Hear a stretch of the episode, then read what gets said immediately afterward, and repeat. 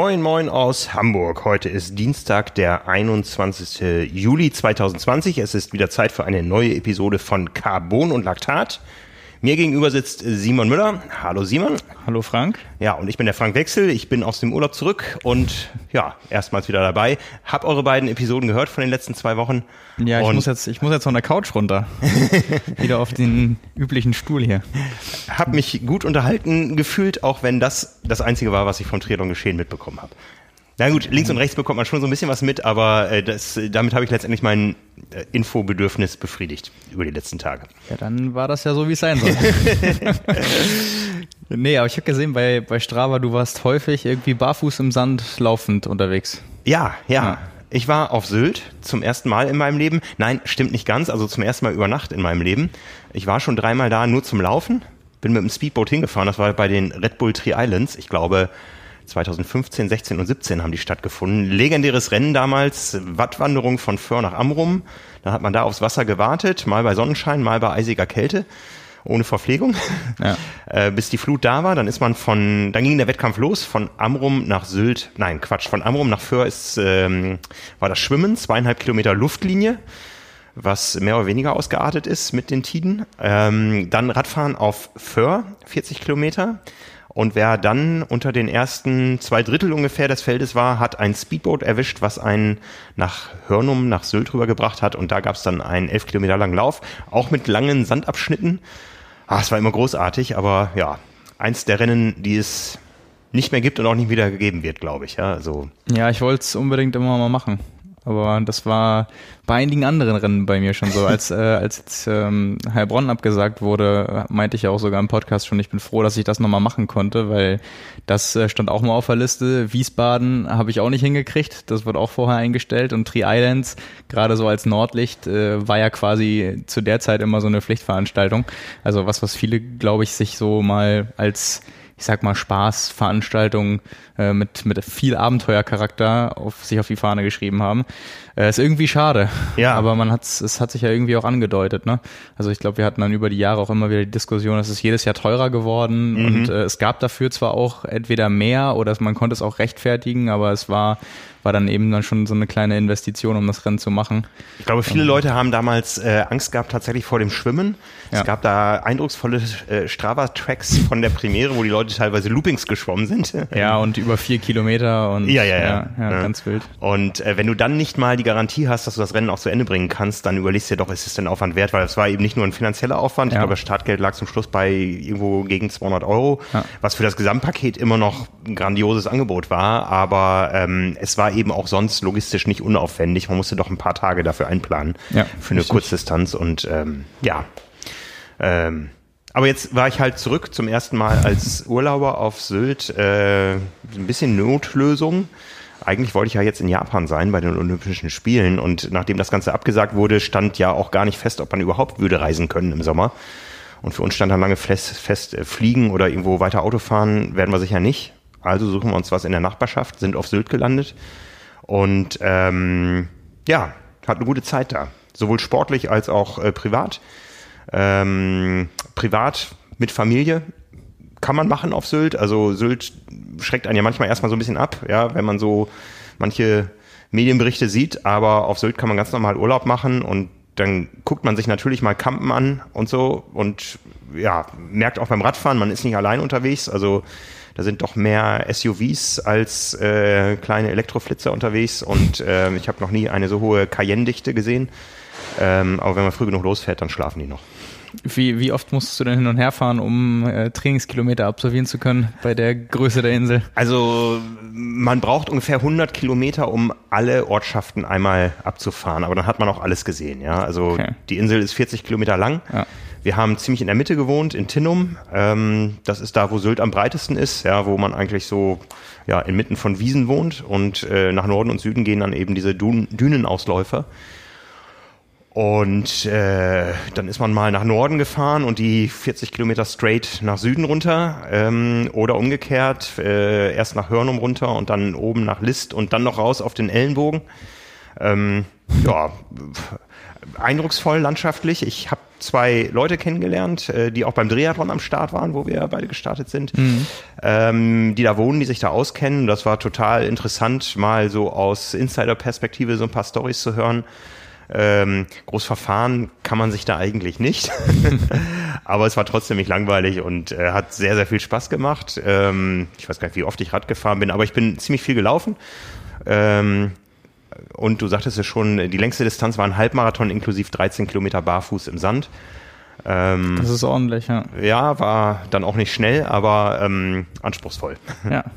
Ja. ja. hört sich gut an. Und du hast die einmalige Chance verpasst, Günther Jauch zum Triathlon zu bringen. Ich habe ihn gesehen. also zwei Promis habe ich tatsächlich gesehen, Karl Dall und äh, Günther Jauch. Ja, Mensch, hättest du doch mal einklinken können. Ja. Günther, Günther Jauch beim Triathlon. Ja. Und zwei äh, sportliche Promis in Anführungszeichen getroffen. Martin Schäpe, der auch häufiger mal für uns äh, für Swim schreibt, ein Extremschwimmer, der schon alles Mögliche geschwommen ist der ähm, ein Haus auf Sylt hat, äh, weil er da mit seiner Familie groß geworden ist, aber in Stuttgart lebt und noch so den Traum hat, mal mit dem SUP von Stuttgart nach Sylt zu fahren ja. und zu schwimmen. Ähm, der auch schon äh, von Hörnum nach fast List oder Kampen geschwommen ist, ja, der auch schon von Föhr nach Sylt geschwommen ist, wo die Insider sagen, das geht eigentlich gar nicht, weil es da irgendwelche Untiefen mit gewaltigen Strudeln gibt und so. Also der kennt das da alles, kennt da alle Gewässer. Ähm, ist in der Schwimmszene kein Unbekannter, hat auch ein Buch geschrieben über ähm, natürliche Schwimmerlebnisse in der Natur.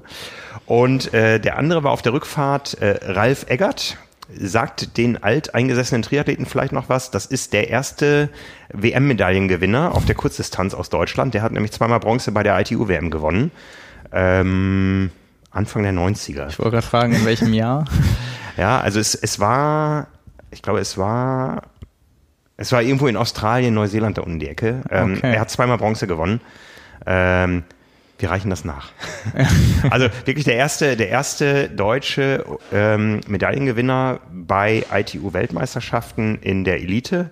Äh, zusammen mit seiner Frau Nina Eggert, die kennen die Leute vielleicht noch eher, unsere Leser, weil die über viele Jahre die Trainingspläne in ähm, damals Triathlon Training gemacht hat, also die Vorvorgängerin von Björn Giesmann.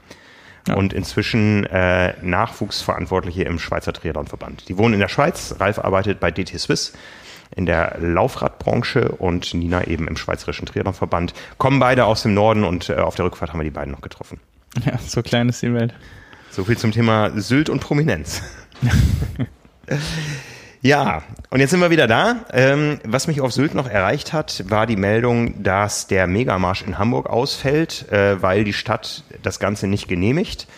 Megamarsch, äh, 100 Kilometer zu Fuß. Ähm, ich glaube, inzwischen sind die bei 6000 Teilnehmern. Eine Veranstaltung, die eigentlich dafür prädestiniert ist, sozial distanziert Sport in Anführungszeichen zu machen. Also ähm, es ist mehr als Wandern, ja, 100 äh, Kilometer zu Fuß tun so oder so weh. Ich bezeichne es als Sport. Ähm, das kam so vor zehn Tagen. Irgendwo habe ich das aus dem Augenwinkel erhascht und da habe ich nur gedacht, wenn das schon nicht genehmigt wird, dann ist es nur eine Frage der Zeit, bis auch der Ironman und der Marathon Hamburg abgesagt wird. Und gestern war es soweit, im Paket wurden ganz viele Veranstaltungen abgesagt, die in Hamburg stattfinden sollten und vor allen Dingen, und das ist der Grund der Absage, Zuschauermassen anziehen. Das ist einmal der Marathon, dann das ganze Triathlon-Wochenende mit ITU oder mit Hamburg Wasser World Triathlon für die Jedermänner und dem Ironman. Ähm, es gibt eine Ausnahme da, da reden wir gleich noch drüber. Ähm, die Cyclassics, ja. auch noch eine Veranstaltung von Ironman und äh, das Spring- und Dressur-Derby. Also vier renommierte Veranstaltungen, die alle in dem Zeitraum stattfinden sollten.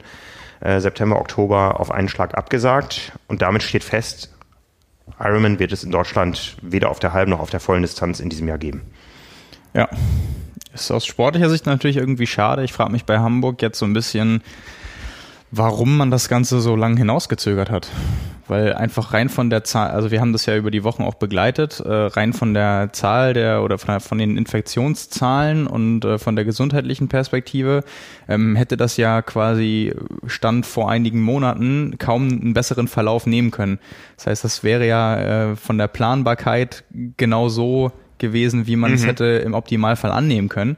Ähm, klar, jetzt ist das Hauptargument mit den Zuschauermassen, aber ich meine, das wusste man ja von Anfang an wenn man da echt ein Bestreben irgendwie gehabt hätte mit einer Zusammenarbeit, dann hätte man ja entweder ganz am Anfang feststellen können, äh, mit den gewohnten Zuschauermassen geht's auf gar keinen Fall, oder wir müssen ein Konzept entwickeln über die nächsten Wochen und Monate, wie wir das so hinbekommen, dass wir es möglich machen können. Und äh, da verstehe ich jetzt ehrlich gesagt nicht, wie die Kombination zustande kommen kann, dass man das unter der Voraussetzung erstmal so viele Wochen abwarten lässt und dann mit dieser Begründung absagt. Also vorausgesetzt, die Begründung ist letztendlich auch der Hauptgrund wirklich dafür und wird nicht nur so kommuniziert, weil da stelle ich mir einfach die Frage, von was wurde dann vor zwei, drei Monaten ausgegangen? Mhm. Also weil es hieß ja dann auch immer, wir behalten die Zahlen im Blick und je nachdem, wie sich das entwickelt und es hat sich von den, von den Zahlen optimal entwickelt. Ähm, ich frage mich da einfach, was hätte denn jetzt anders stattfinden müssen, damit es denn geklappt hätte? Oder war es von Anfang an zum Scheitern verurteilt und aus irgendwelchen anderen Gründen wurde abgewartet, ob da Gelder gezahlt werden oder Versicherungen oder so? Das, das weiß man ja immer nicht. Das war ja bei genug anderen Veranstaltungen auch der Fall. Nur da war ich jetzt so ein bisschen erstaunt letztendlich, weil wenn es nur an den Zuschauern scheitert, ähm, dann hätte man sich unter Umständen auch noch was überlegen können. Ja, also das sehe ich ganz genauso. Die, die Bedingungen haben sich nicht groß geändert die Frage ist, wie lange stand das schon fest und was musste noch ausgehandelt werden, um es zu kommunizieren zu können? Weil man sieht ja, es sind äh, unterschiedliche Veranstaltungen von drei Großveranstaltern. Jetzt höre ich hier auf einem, doch, jetzt höre ich wieder was. Ähm, drei äh, Großveranstalter, der Marathonveranstalter ist ein eigener, ähm, Cyclassics und Triathlon äh, kommt aus einer Hand und ähm, Reitsport ist wieder was ganz anderes. Also da wurde ja offensichtlich eine gemeinsame Verlautbarung irgendwo angestrebt, ein gemeinsamer Termin und da ist sicher auch die Stadt irgendwo mit involviert, um Interessenausgleich irgendwo ja, aber das ist genau das, was ich nicht verstehe dabei. Also wenn Alternativtermine angeboten werden schon, dann gab es ja zumindest von beiden Seiten ein Bestreben, mhm. an diesem oder zu diesem Zeitpunkt das Rennen in einer jedenfalls gewissen Art und Weise, wie es geplant war, über die Distanzen, andere Auflagen, Startzeiten und so weiter, aber äh, erstmal stattfinden zu lassen. Und das hing ja von Anfang an eigentlich nicht an den Zuschauermassen. Weil das mhm. war ja mhm. wirklich eine Eventualität, die von Anfang an gegeben war. Die ist ja. unverändert. Ja. Die ist jetzt, äh, ob Corona oder nicht, oder ähm, wie viele Starter da sind oder über welchen Zeitraum oder welche Strecken, äh, da wusste man, da muss man mit rechnen. Und das ist ja noch am ehesten, äh, finde ich jetzt jedenfalls, was, was man hätte einkalkulieren können. Und alleine, ich verstehe diesen Sinneswandel jetzt nicht zu sagen, wir wollen das ähm, wir wollen das stattfinden lassen, wir geben dem ganzen Termin und erhoffen uns da auch eine Perspektive, reden miteinander und sagen das dann aus dem Grund ab.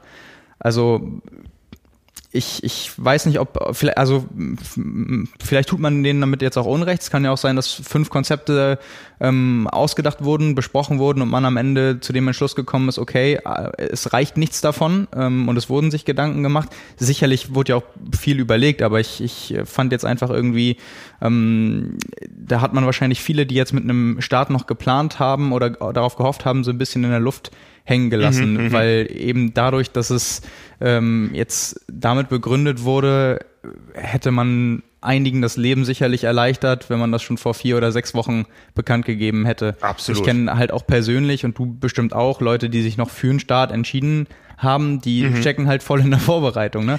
Ja, viele, also, die aus Frankfurt umgebucht haben. Auch, ja, also genau, die, ja, ja. Wo, wo, wo ja auch dann, ähm, Frankfurt war zu einem späteren Termin ja erstmal geplant korrekt? Ja. Ja, äh, genau. Frankfurt war später geplant und die haben jetzt natürlich enormen Druck bekommen, weil sie die Option gezogen haben, nein, ich starte in Hamburg, das Rennen ist aber schon deutlich eher. Also wir reden, reden jetzt über die verschobenen Termine. Ja. Und äh, die haben jetzt mal richtig intensiv noch Ferienzeit vielleicht irgendwo fair trainiert. Ja, aber weißt du, das ist genau das, was ich meine. Also alleine, dass Ironman die, die Option mit anbietet, für Frankfurt-Starter auf Hamburg umzubuchen, zeigt ja eigentlich, wie viel Hoffnung ja. da reingesetzt wurde, dass das stattfinden kann. Und äh, deswegen kann ich es umso weniger verstehen, dass, ähm, dass jetzt gesagt wird, okay, ähm, lässt sich nicht umsetzen aus den und den Gründen. Mhm. Ähm, ich, vielleicht hat sich dann auch von Seiten der, der Stadt irgendwas geändert, was Auflagen angeht, also intern auch einfach, um dann vielleicht auf Nummer sicher zu gehen und das nicht weiterhin zu gefährden. Also da müssen wir uns, glaube ich, inhaltlich auch nicht, nicht groß drüber unterhalten. Also das ist mhm. auf jeden Fall die, die, die sichere Variante ist und wahrscheinlich auch die bessere und dass wir Triathlon gerade im Sinne der Großveranstaltung für das komplette Jahr dann auch abhaken können, ähm, das hat sich ja auch abgezeichnet. Mhm. Also es war ja äh, trotzdem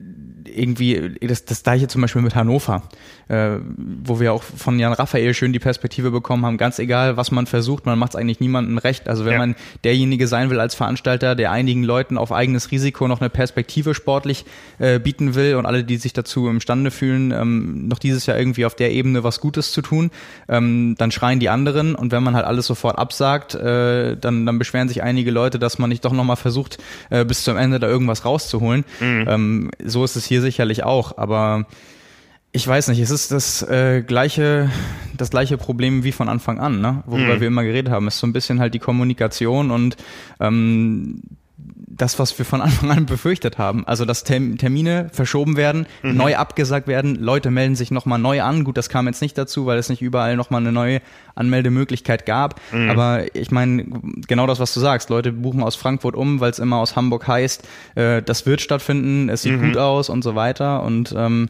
ja, jetzt äh, kommt es dann eben doch anders. Ist natürlich für die Leute ein, ein bisschen schade. Ähm, man kann aber bestimmt auch alle verstehen, die sagen, gut, äh, war absehbar, ist immer auf eigenes Risiko.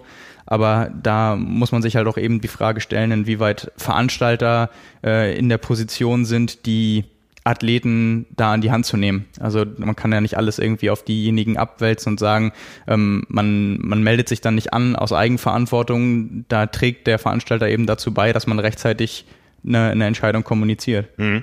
Wir haben gestern in unserer Facebook-Gruppe Carbonolactat dazu aufgerufen, wenn ihr dazu was zu sagen habt, dann schickt uns gerne eine Sprachnachricht über unsere äh, Podcast Hotline, die auch immer in den Show Notes äh, drinsteht, die Durchwahl 99 bei uns und zwei davon hören wir uns mal an.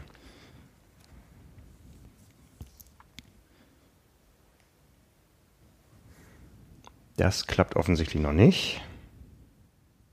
Ich finde es natürlich sehr. Sorry. Hallo, hier ist der Sören. Ja, ich finde es natürlich sehr, sehr schade, dass, oder ja, doch sehr, sehr schade, dass der Ironman jetzt in Hamburg endgültig abgesagt wurde. Äh, durch die Verlegung wäre es an meinem Geburtstag gewesen, wäre sicherlich ein schöner langer Tag geworden, an dem man auch mal frühzeitig aufsteht und viel vom Tag hat. Allerdings soll es, glaube ich, nicht sein. Und ich denke, man muss jetzt eher schauen, wann und wie das in Zukunft ohne einen Impfstoff überhaupt sowieso wieder stattfinden kann. Ja, ist natürlich jetzt sicherlich eine Entscheidung, die, die lange äh, ja, irgendwie so ein bisschen in der Luft lag. Gab ja auch bei euch schon diverse Diskussionen darüber. Jetzt ist es endgültig. Ich denke, das ist gut. Damit hat jeder eine Planungssicherheit. Und was kommt, das kommt. Und ansonsten warten wir halt aufs nächste Jahr und dann geht es da wieder weiter. Ich freue mich auf jeden Fall, irgendwann in Hamburg mal an der Startlinie zu stehen. Ansonsten macht weiter so. Ich höre euch gerne zu. Und bis dann. Macht's gut. Opa, oh. oh, da werden uns die Leute für hassen jetzt. Ja, da sind sie wenigstens wach wieder alle, nachdem wir hier jetzt lange über Hamburg gesprochen haben. Aber ja, eine Reaktion, äh, die sich so ein bisschen deckt mit äh, dem Schwerpunkt der Reaktion, die wir auch auf äh, Facebook vor allen Dingen sehen in, in den Kommentaren. Es ist jetzt endlich mal Planungssicherheit da. Ne? Also dieses äh, in der Luft hängen ist, glaube ich, vielen Leuten schwer gefallen, die Motivation aufrechtzuerhalten für irgendwas, was ähm, fraglich war. Es ist ja auch nicht so, dass das jetzt aus heiterem Himmel kam. Also die Gerüchte über eine Absage, die sind ja schon äh, haben sich ja zugespitzt in den letzten Tagen und ähm, ja gut, aber ich meine, von an, ab welchem Zeitpunkt willst du über Planungssicherheit sprechen? Das sind ja. jetzt wie wie lange noch hin wäre es gewesen? Sechs, sieben Wochen? Mhm. Da bist du fast schon wieder am Tapern. ja. Also es ist halt, ich weiß, ich weiß nicht. Das ist äh, eben das, was ich meinte. Wenn es die, also wenn man jetzt so sehr auf Nummer sicher gehen will, dann hätte man diese Entscheidung auch wahrscheinlich vorher treffen können. Also es ist ja nun nicht so, dass man jetzt bis zu diesem Zeitpunkt außer vielleicht dann Absprache mit Stadt und finanzielle Geschichten noch hätte auf irgendwas warten mhm. müssen. Ähm, also ja. ein Hinhalten auf, auf dem Rücken der Athleten. Muss ja. man leider fast so sagen. Ja. Ja, also wenn die Entscheidung eher feststand und es an anderen Dingen hing, ähm, Ja, ist ja nicht ungewöhnlich jetzt gerade in der Zeit. Und es ist ja, jeder muss ja aus seiner eigenen Perspektive auch irgendwie damit umgehen und dann einen Kompromiss finden. Aber gerade so ein, so ein großer Veranstalter wie, wie Ironman und dann letztendlich war Hamburg ja noch immer für alles das letzte Rennen, von dem man geglaubt hat, gerade weil es so früh neu angesetzt wurde, gerade weil die mhm. Stadt so offen kommuniziert hat, wir kriegen das irgendwie hin, dass wir auch alle Events an einem Wochenende stattfinden lassen, dass das totaler Quatsch ist. Ähm, das wurde ja an genug Stellen auch diskutiert und dass es auch sich nicht mit dem deckt, was man sagt, äh, Absage oder Großveranstaltungsverbot bis 31.8. und eine Woche später ähm, bringen wir die Innenstadt zum Platzen. Ähm, ja, aber das ist natürlich jetzt für die Betroffenen sehr schade. Ja, ich schaue mal gerade, es war ja noch geplant, an dem Wochenende noch den Alsterlauf stattfinden zu lassen und laut Website ja, genau. steht der auch noch am 6. September. Anmeldung für 2020 geöffnet. Wäre ja auch von allen Sachen noch die überschaubarste Veranstaltung. Ja, also der, der Mix macht's halt. Ich bin, ich bin einfach nur irritiert, äh, weil dieser Sinneswandel einfach extrem spät kommt. Also wie lange ist es jetzt her, dass Hamburg gesagt hat, okay, wir terminieren alles neu und äh, wissen auch, dass wir all diese Großveranstaltungen auf ein Wochenende legen. Ähm, das, ja, da, da wurde ja jetzt quasi dann acht bis zehn Wochen mit geplant mit diesem Konzept. Und ähm, dann wird's aus einem banalen Grund wegen der Zuschauer, die zwangsweise da sein werden, dann abgesagt. Ähm, ja, passt, passt irgendwie nicht so zusammen. Ja, also um das nochmal rund zu machen, der Alsterlauf, der an dem Wochenende geplant ist, der äh, schrieb gestern, wo eben die anderen Events abgesagt wurden, ähm, dass sie ihrer gesellschaftlichen Verantwortung gerecht werden möchten und zum jetzigen Zeitpunkt der Pandemie keine Massenveranstaltungen mit komplexem Hygienekonzept veranstalten, sondern kreative Lösungen anbieten, um trotzdem vor Ort laufen zu können. Hierfür kümmern wir uns derzeit um eine Ausdehnung des zeitlichen Rahmens, neue innovative Timing-Konzepte, offene Starts und alternative Wettbewerbsformen. Es bleibt also weiter spannend. Wir haben noch eine zweite Rückmeldung von außen von einem betroffenen Starter und die starten wir mal jetzt. Ja, hallo Frank, hallo Simon. Ich wollte euch gerne meine Meinung zur Absage des Ironman und des WTS-Rennens mitteilen. Aus sportlicher Sicht natürlich sehr, sehr schade, keine Frage. Aber aus sozialer, gesellschaftlicher Sicht ist es die absolut richtige Entscheidung in meinen Augen. Es geht nach wie vor darum, Menschenleben zu schützen. Jeder Athlet hat irgendwie Träume, Ziele und teilweise vermutlich auch eine Sucht nach Rennen entwickelt, aber es sollte in dieser Zeit zweitrangig sein. Ja, äh, ich bin selbst nicht in Hamburg, aber in Duisburg betroffen, wollte da meine neue 73 Bestzeit aufstellen aber irgendwann, als im April, Mai auch meine ersten Liga-Wettkämpfe abgesagt worden sind, war mir klar, dass die Saison nicht mehr stattfinden wird. Ich habe mein Pensum, gedro Pensum gedrosselt und für mich entschieden, äh, mich auf Wettkampfform zu trimmen. Perlen vor die Säule gewesen wäre. Wir wissen, wie viele Menschen so, ein, so eine Veranstaltung mit 200.000 bis 300.000 Zuschauern anziehen würde und wie schnell sich Infektionsketten und Infektionsherde bilden können. Klar sind die äh, Infektionszahlen in Hamburg aktuell überschaubar, aber es würden Athleten aus der ganzen Welt kommen, teilweise nur mit wenig bis kein Symptom und würden natürlich auch vermutlich Leute anstecken, gerade im Zuschauerbereich, an eng an eng. Und ja, zum Beispiel in Dänemark, Arbeitskollege war jetzt letzte Woche da und er hat erzählt, da gibt es anscheinend kein Corona. Also im Supermarkt alles entspannt, wird ein bisschen Abstand gehalten, keine Masken. Die Leute leben da, als sei nichts gewesen. Ja, da es ja die schöne Animation mit den Infektionsketten gibt und den Kugeln, wissen wir, wie schnell sowas ja, so ein Herd ausbilden kann. Und dann finde ich halt toll, dass ihr oder die Athleten sowas versucht, so kleine Rennen selbst auf, äh, auf die Beine zu stellen oder ganz verrückte Sachen wie Simon zu machen. Einfach PBs auf ein, fünf oder zehn Kilometer ballern und das Beste in dieser Zeit für sich herausholen. Ja. Und irgendwann wird diese Zeit auch vorbei sein und dann geht es wieder bergauf. Vielen Dank für euren tollen Podcast und weiter so. Ja, also auch eine pragmatische Einstellung zu dem Ganzen. Ja, ich meine, muss man ja letztendlich auch irgendwie so anerkennen, weil das genau das, was eben gerade gesagt wurde. Aus sportlicher Perspektive würde sich, glaube ich, jeder von uns wünschen, ähm, dass man noch irgendwie was auf die Beine gestellt kriegt. Aber wozu einfach dieses Jahr? Das ist natürlich, äh, betrifft uns ja irgendwie alle. Ich finde das, das Argument irgendwie ganz interessant von den Leuten, die sagen, und es stimmt halt leider ein Stück weit auch, ähm, zumindest von den Sachen, die ich auch so gesehen und mitbekommen habe, gerade am, am Strand oder so, jetzt äh, in, in, oben bei uns an der Ostsee, wenn, wenn jemand sagt, okay, da sind so viele Zuschauer in der Innenstadt, wenn man aber jetzt an einem sonnigen Sommertag im äh, bei uns hier in Hamburg im, im Stadtpark ist oder man ist eben an der Ostsee, da ist alles so eng an eng, ähm, das macht quasi keinen Unterschied. Also klar, äh, stimmt irgendwo, aber man muss es ja nicht so provozieren, dass man es noch dadurch irgendwie herbeiführt und das Risiko zusätzlich erhöht. Mhm. Ähm, aber gut, da ist man dann wieder bei einer anderen Diskussion, inwieweit ähm, das überhaupt gewährleistet ist weil äh, auch als ich, ich habe es vorhin erzählt, als ich im Freibad war, ähm, schwimmen und da im Kinderbecken, ähm, da planschen auch 50, 60 Kinder zusammen auf allerengstem Raum. Es sind Sommerferien, äh, das Bad ist voll. Mhm. Da war nichts mit Kontrolle, wie viele Leute da sind oder im Wasser sind, aber am Eingang ist dann immer noch äh, links Fall rein, rechts Fall raus und da muss man an den Bogen gehen, aber im Wasser ist dann nichts davon übrig und auf mhm. der Liegewiese auch nicht. Ähm, das ist halt auch so ein bisschen die Frage und dass sich dann vielleicht einige Athleten übergangen fühlen, die dann noch zuletzt darauf gehofft haben und jetzt nicht ganz verstehen können, warum, warum dann die Entscheidung äh, so getroffen wird. Äh, die wird sicherlich auch geben. Ja, letztendlich äh, kann man, glaube ich, festhalten, dass wir zumindest jetzt von hier und aus, aus deutscher Sicht ähm, das ganze Jahr einfach abhaken sollten. Ja. Ich war gestern zum ersten Mal schwimmen im Verein nach äh, unter Corona-Bedingungen. Ähm, musste mich dadurch relativ viel Papier äh, wühlen und das auch unterzeichnen, dass ich das Ganze zur Kenntnis genommen habe.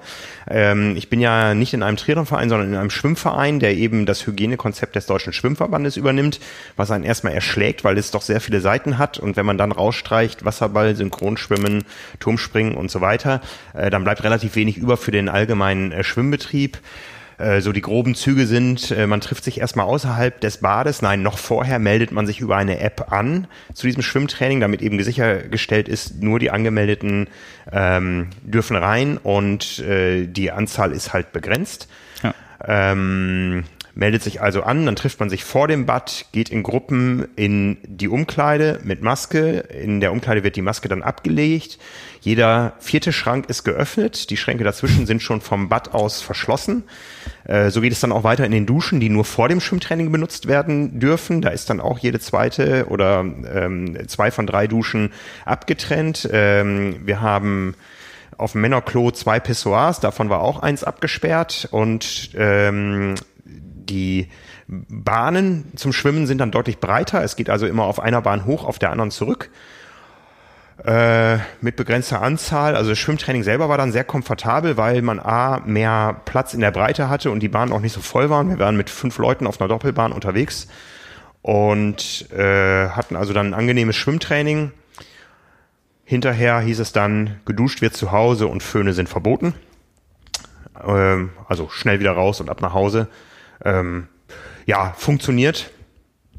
Ähm, wenn man so die allgemeine Corona-Aktivität in der Stadt sieht, sicher in einem vertretbaren Maße ist Sport in dem Sinne normal und gesund und vernünftig ja. zu betreiben. Das kann man, glaube ich, so festhalten. Ja. Letzter Punkt äh, zu Hamburg. Du hast es angedeutet. Es betrifft nämlich, nämlich nicht nur die Age-Grouper-Rennen bei Ironman und WTS, sondern auch die Profirennen, die stattgefunden mhm. hätten, plus ähm, die Mixed Team Relay WM. Ja. Und ähm, ja, dafür gibt's noch Hoffnung. Dafür gibt es noch Hoffnung. Es gab nämlich letzte Woche zwei Pressemitteilungen der ITU, was die großen Events betrifft. Das ganz große ist Olympia alles safe, alles bestätigt. Wenn Olympia stattfindet, hat Triathlon seinen festen äh, Platz da äh, im bisher geplanten Rahmen auch. Ja, da gab es also jetzt die äh, IOC-Session, wo das Ganze nochmal festgezurrt wurde. Aber was vor allen Dingen diese Saison betrifft, äh, da ging es um den Rennkalender des Jahres 2020 mit einer Ankündigung. Die ITU möchte eine Weltmeisterschaft durchführen in diesem Jahr zu einem Ort, der in den nächsten Tagen, äh, zu einem Termin und Ort, der in den nächsten Tagen verkündet wird. Und man hält auch fest an der Mixed Team WM in Hamburg, die ja seit einigen Jahren hier auf dem Hamburger Rathausmarkt stattfindet. Das Ganze soll an einem anderen Ort wohl stattfinden, wie ich es verstanden habe, als dem Rathausmarkt äh, und ohne Zuschauer. Und ja. als Ergänzung auch eventuell mit dem WTS-Rennen. Ja, wenn alle schon mal hier sind wenn alle schon mal hier sind, dann kann man das ja auch koppeln. Ja, also ähm, im ITU-Geschehen ist ganz viel abgesagt worden, aber man hält an den Elite-Rennen in Hamburg wohl fest und da lassen wir uns sehr überraschen, mit welchen Konzepten äh, da dann aufgefahren wird und ähm, Ja. Und, und, wo vor allem? Und wo? Mit, mit ja. welchen Strecken? Wir haben schon gescherzt heute, dass wir eine Stunde vorher einen Anruf bekommen, wo wir denn hinkommen sollen, um die um die Elite zu sehen, damit man eben möglichst Zuschaueraufläufe da vermeidet. Ja, also das Ganze kann ja nur auf einem abgesperrten Areal stattfinden. Ja. Ähm, da fallen mir einige ein in der Umgebung, ähm, wo man das eben machen könnte. Ja, man könnte auch einen ganzen Stadtpark sperren für ein paar Stunden. Ähm, ja, ich meine, denkbar mit dem, mit, also generellen Konzept wäre ja schon mh, vertretbar. Es sind immer relativ viele Radrunden auf einem Kurs, der kurz ist. Ja. Also das auf zwei, drei Kilometer ähm, aufzuteilen oder sagen es auch fünf und dann vier Runden oder so, das wäre ja schon, schon möglich. Beim Laufen das Gleiche. Die Schwimmstrecke halt, ist extrem kurz, ja. Also genau, da, also. Mh. Aber um der Argumentation zu folgen, muss man das Ganze ja so weit absperren, dass die Zuschauer überhaupt nicht die Chance haben, den Wettkampf irgendwo zu sehen, weil sonst würden sie kommen. Nee, klar. Da ja. müsste man Fürsorge tragen, dass es wirklich ein abgesperrter Bereich ist und das auch kontrollieren dementsprechend. Ja. Auch da, wenn es beim Termin bleibt und so wurde es angekündigt, dann äh, sind das ja auch nur noch sechs Wochen. Also wird es bald irgendwo Infos geben und da sind wir sehr gespannt drauf. Ja. ja. Schauen wir mal. Ja. Wir haben äh, noch jetzt im Anschluss nicht nur über Rennen zu berichten, die abgesagt wurde, sondern es hat auch was stattgefunden und es wird auch noch äh, relativ, ja, mittlerweile kann man da schon viel sagen äh, aus der Annahme heraus, dass man mal davon ausging, dass gar nicht stattfinden wird.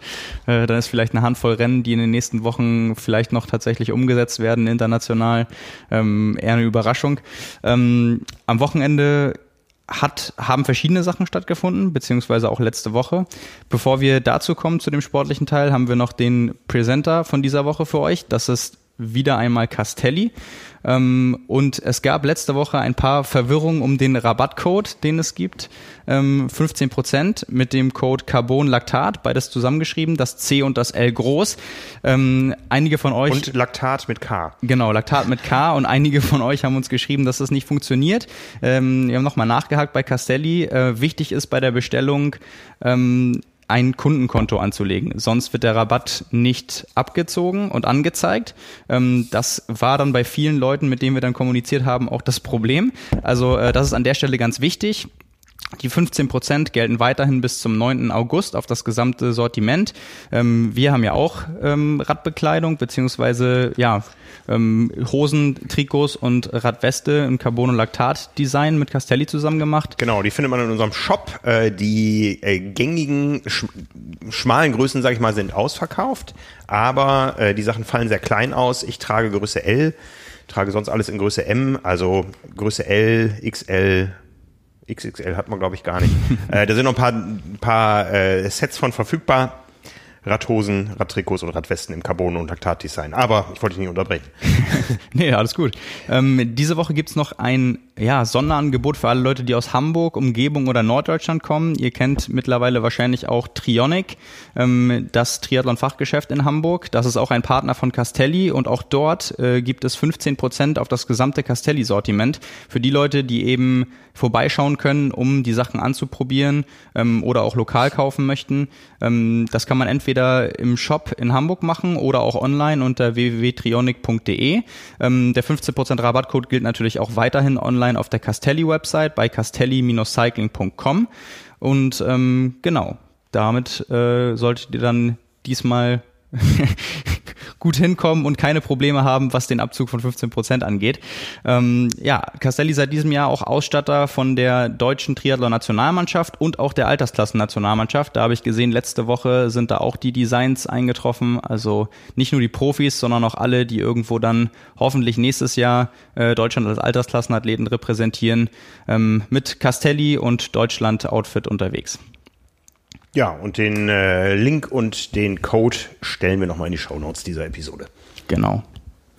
Ja, das aktuelle Renngeschehen. Ja, in äh, teilweise abgewandelter Form. Zwangsweise, ähm, unter anderem am vergangenen Wochenende, wir haben darüber berichtet, in den vergangenen beiden Wochen in äh, Podersdorf in Österreich mit einem neuen Format äh, beziehungsweise einem einzigartigen Format, ähm, für das man kreativ geworden ist in der jetzigen Zeit, um da auch den Zuschauern was anzubieten und auch Reize für Athleten zu schaffen. Mit äh, am Start unter anderem Patrick Lange in einer Staffel, ähm, 3,8 Kilometer ist er geschwommen ähm, und unter anderem ähm, ja, muss man ja sagen, das Format äh, müssen wir gar nicht großartig nochmal neu erklären, weil wir haben einen Gesprächspartner, einen Mitorganisator vom Podersdorf Triathlon, von dem Jagdrennen, was am Wochenende stattgefunden hat, nämlich Chris Nindel. Und äh, da wollen wir mal hören, wie so die Stimmung war, sowohl bei den Organisatoren, bei den Athleten und äh, wie man auf die Idee gekommen ist, äh, das Jagdrennen überhaupt ins Leben zu rufen. Ja, dann rufen wir ihn mal an.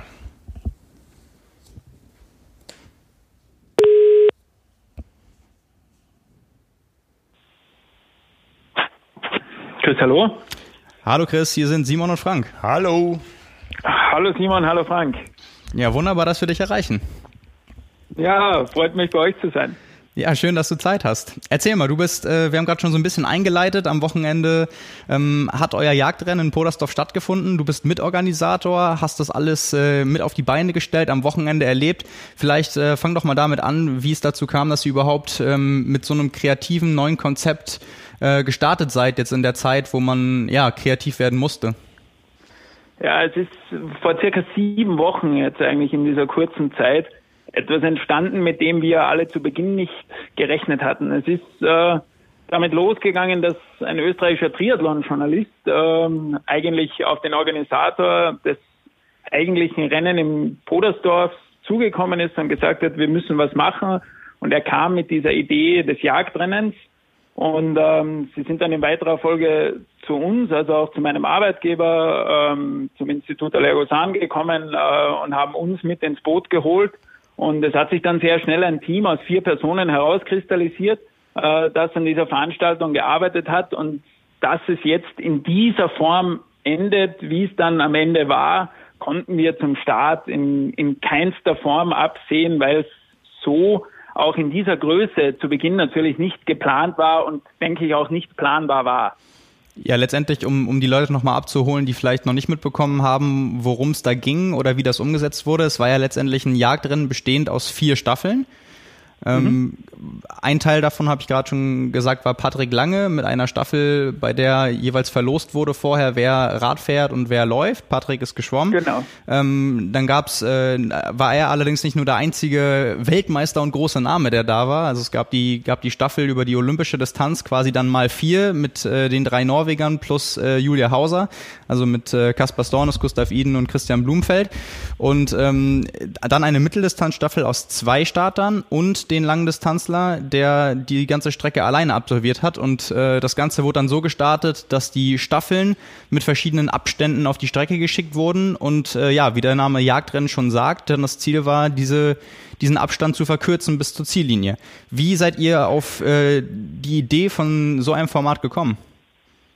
Ähm, grundsätzlich die Idee dahinter war diese, wir wollten alle Facetten des Triathlonsports in einer Übertragung so gut wie möglich abbilden. Da es ja auch beim normalen Rennen in Podersdorf gibt es ja über dieses Wochenende hinweg alle Distanzen. Also man kann wirklich von der Sprintdistanz bis zur Langdistanz alles absolvieren. Und uns war einfach wichtig, ein Format zu kreieren, das sowohl die Langdistanz wie auch völlig konträr die hohe Geschwindigkeit der Kurzdistanz abbildet und am Ende des Tages das Ganze so zu gestalten, dass wir wirklich möglichst viel Spannung äh, kreieren konnten. Das war eigentlich der schwierigste Part darin. Ähm, wir hatten ja doch vier unterschiedliche Staffeln, äh, wo man sehr, sehr lange gegrübelt hat, alle miteinander. Äh, wen lässt man wirklich mit wie viel Abstand starten, weil man kann natürlich versuchen, das Ganze so gut wie möglich zu planen. Ähm, das Ziel war natürlich, eine Entscheidung auf möglichst den letzten fünf Kilometern herbeizuführen. Ähm, und äh, es ist dann am Ende des Tages äh, die Spannung, die erzeugt wurde, war gar nicht so planbar, dass wir wirklich eigentlich die Entscheidung auf den letzten 500 Metern hatten. Äh, damit hat eigentlich im Vorhinein keiner gerechnet und vor allem das Tolle, ich war viel draußen auf der Strecke. Wir haben wirklich großen Sport gesehen und äh, alle Teilnehmer, die dort am Start waren, haben definitiv alles gegeben, was sie in sich hatten. Ähm, und das war auch für mich als Triathlon-Fan eine Riesenfreude zu sehen, mit welchem Enthusiasmus alle da ans Werk gegangen sind und am Ende des Tages das Ding dann auch spektakulär ins Ziel gebracht haben. Ich habe auch immer mal wieder reingeschaut. Das Ganze wurde ja auch live übertragen auf laola1.at. Ähm, und wie du gerade schon gesagt hast, es war dann letztendlich am Ende eine ganz knappe Kiste. Du, du sagst ja, du warst am Wochenende nicht nur vorm Bildschirm dabei, sondern mittendrin. Ähm, schilder doch mal so ein bisschen den Verlauf und äh, die Wahrnehmung, die du so als Zuschauer vor Ort hattest. Es war als, als, als Zuseher und in meiner Funktion ja dann in weiterer Folge auch als Co-Kommentator eigentlich von, von Anfang an immer spannend zu sehen, in welche Richtung entwickelt sich das Ganze. Wir hatten ja natürlich einen, einen Plan, wo wir gedacht haben, okay, so kann das Ganze sein. Ähm, und es ist eigentlich schon damit losgegangen beim Schwimmen, äh, dass alle Teilnehmer äh, aufgrund der schwierigen Verhältnisse im Neusiedlersee äh, schon einmal langsamer geschwommen sind, als sie geplant hatten. Ähm, wir haben natürlich sehr spektakulär die Unterschiede in den Zeiten auch gesehen, vor allem als dann die Jungs aus Norwegen ins Wasser gegangen sind und richtig Gas gegeben haben. Ähm, und nach dem Schwimmen waren wir eigentlich an einem Punkt, wo wir gesagt haben, okay, wir sind eigentlich weiter hinten im Plan, als wir gedacht hatten, weil eben alle langsamer waren. Aber die Abstände waren schon so, äh, wie wir sie eigentlich gedacht haben, dass sie sein werden. Ähm, und dann sind sie nach und nach aus aufs Rad gegangen. Ähm, und vor allem, man muss ja sagen, in der Staffel von Patrick Lange war ja äh, der amtierende deutsche Duathlonmeister äh, Sascha Hubert am, am Rad mit dabei, äh, der schon eine sehr ambitionierte Zeit vorhatte. Ähm, und da ist eigentlich dann schon relativ schnell das erste Drama passiert, weil der Sascha hatte nach der zweiten Runde, also man fährt jeweils eine 30 Kilometer Runde, einen Platten im Vorderrad, einen Schleicher musste dann äh, in der Nähe der Wechselzone äh, das Vorderrad wechseln.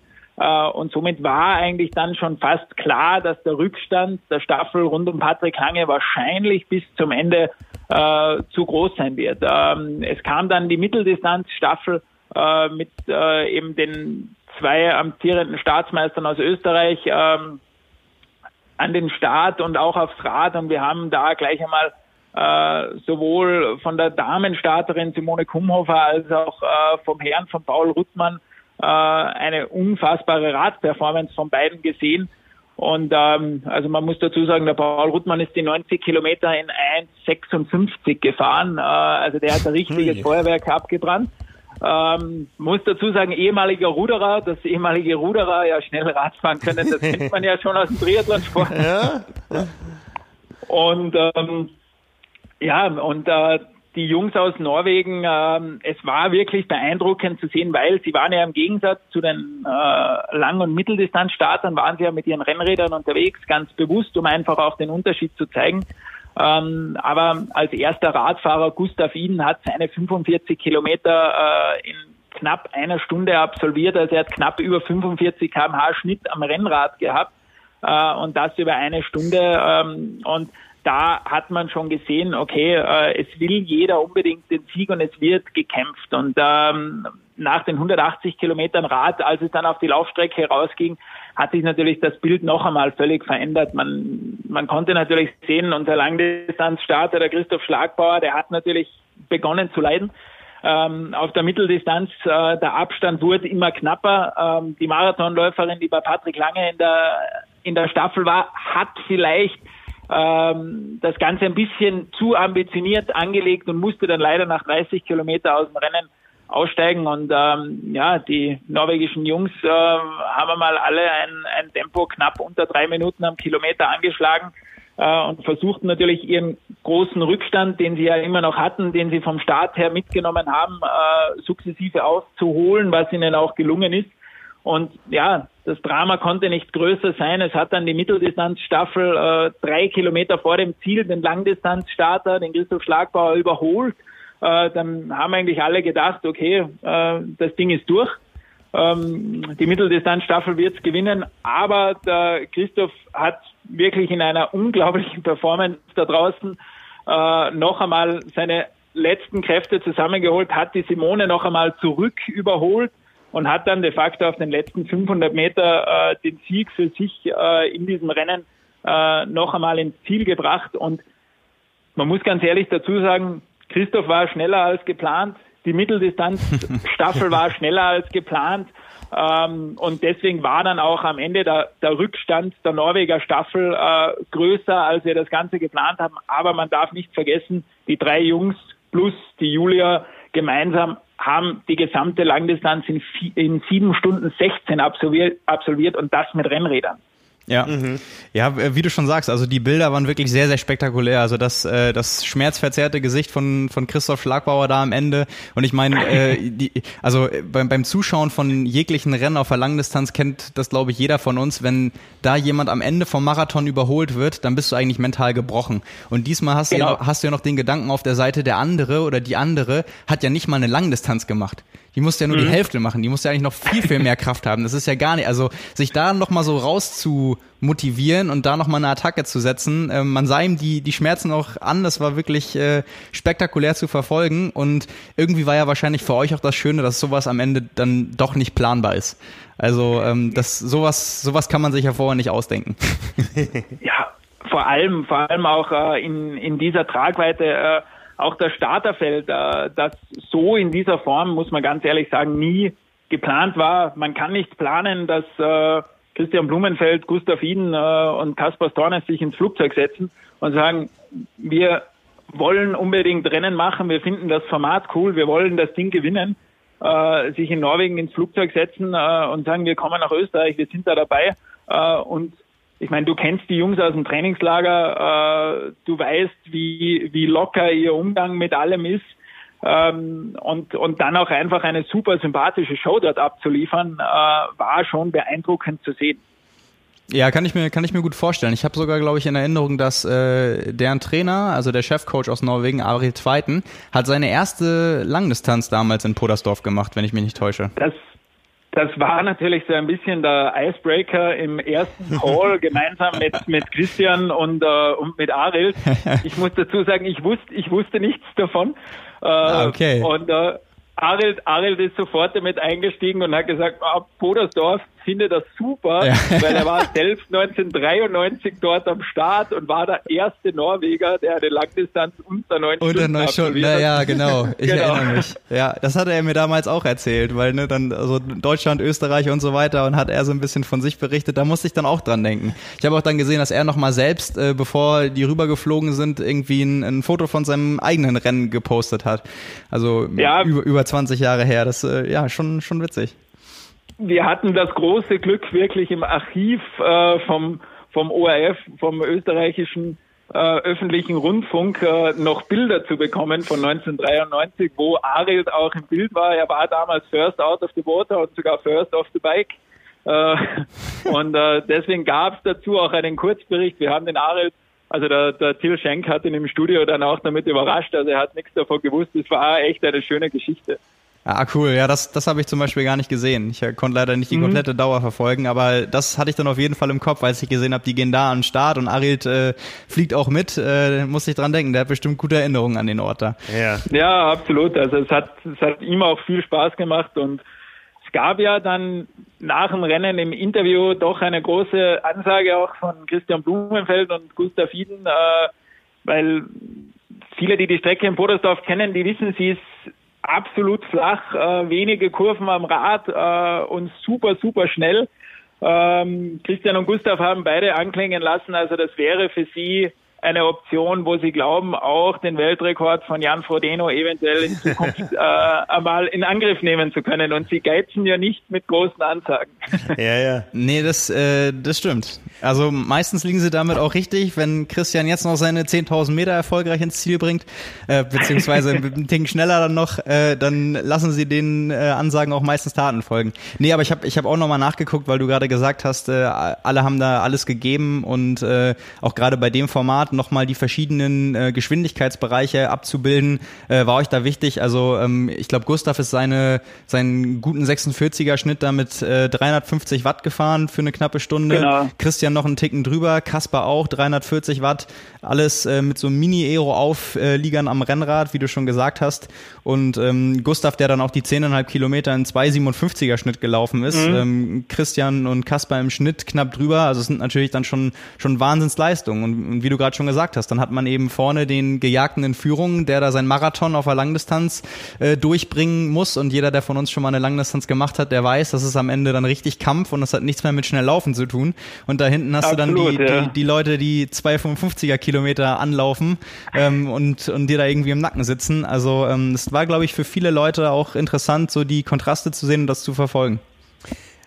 Ja, wie, wie gesagt, also es, es war, es war in, dass es am Ende des Tages auch von den Bildern und vom Rennausgang so spektakulär war, war definitiv nicht planbar. Es war das Ziel.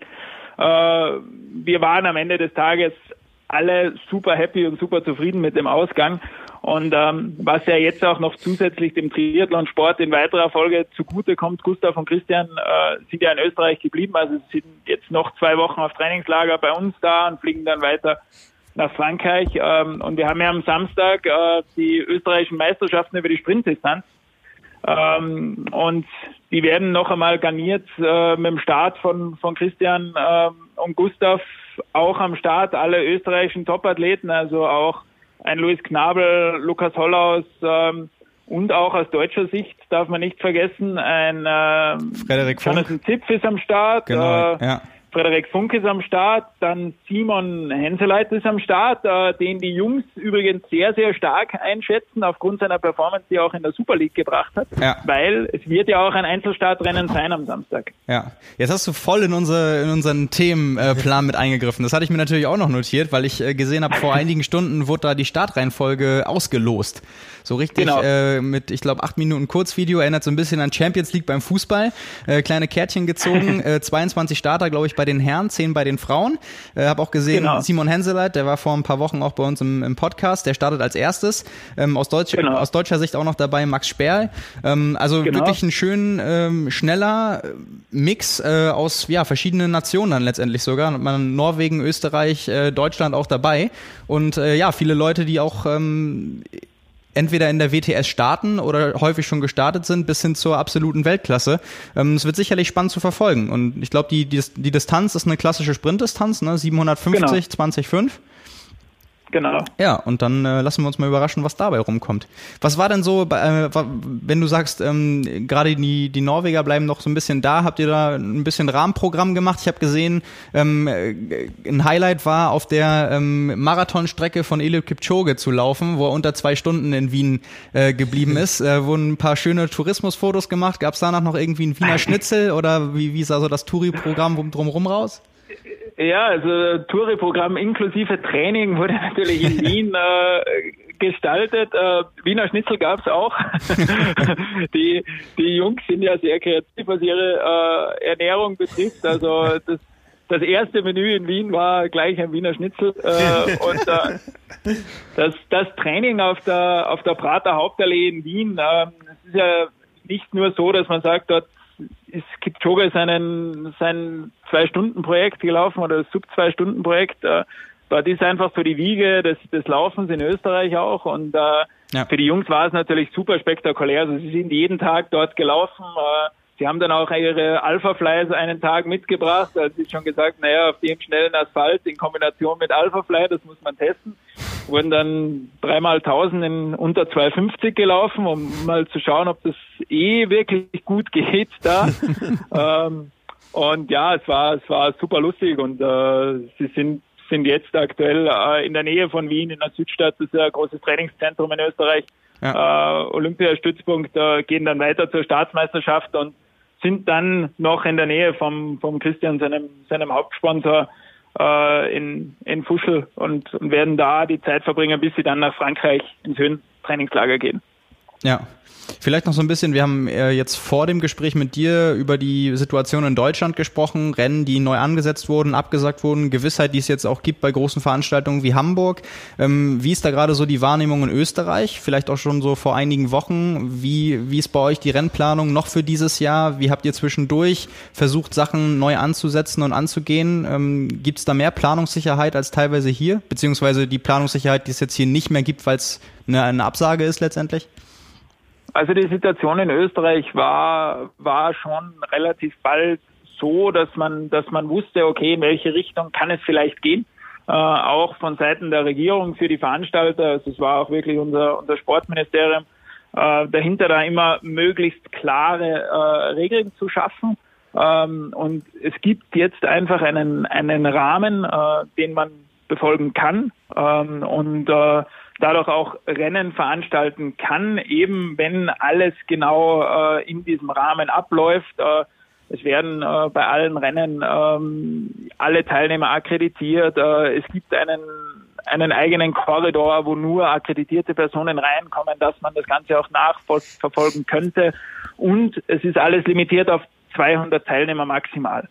Ähm, okay, ja. Das ist natürlich in Österreich das Thema, dass man sagt, äh, nicht kommerzielle Veranstaltungen, äh, die jetzt kein Geld damit verdienen müssen, äh, wie die Ironman-Rennen äh, in Österreich. Äh, für die ist es natürlich möglich, Rennen durchzuführen, ebenso wie jetzt auch unsere Staatsmeisterschaften am Wochenende oder wie es auch natürlich bei unserem Event war.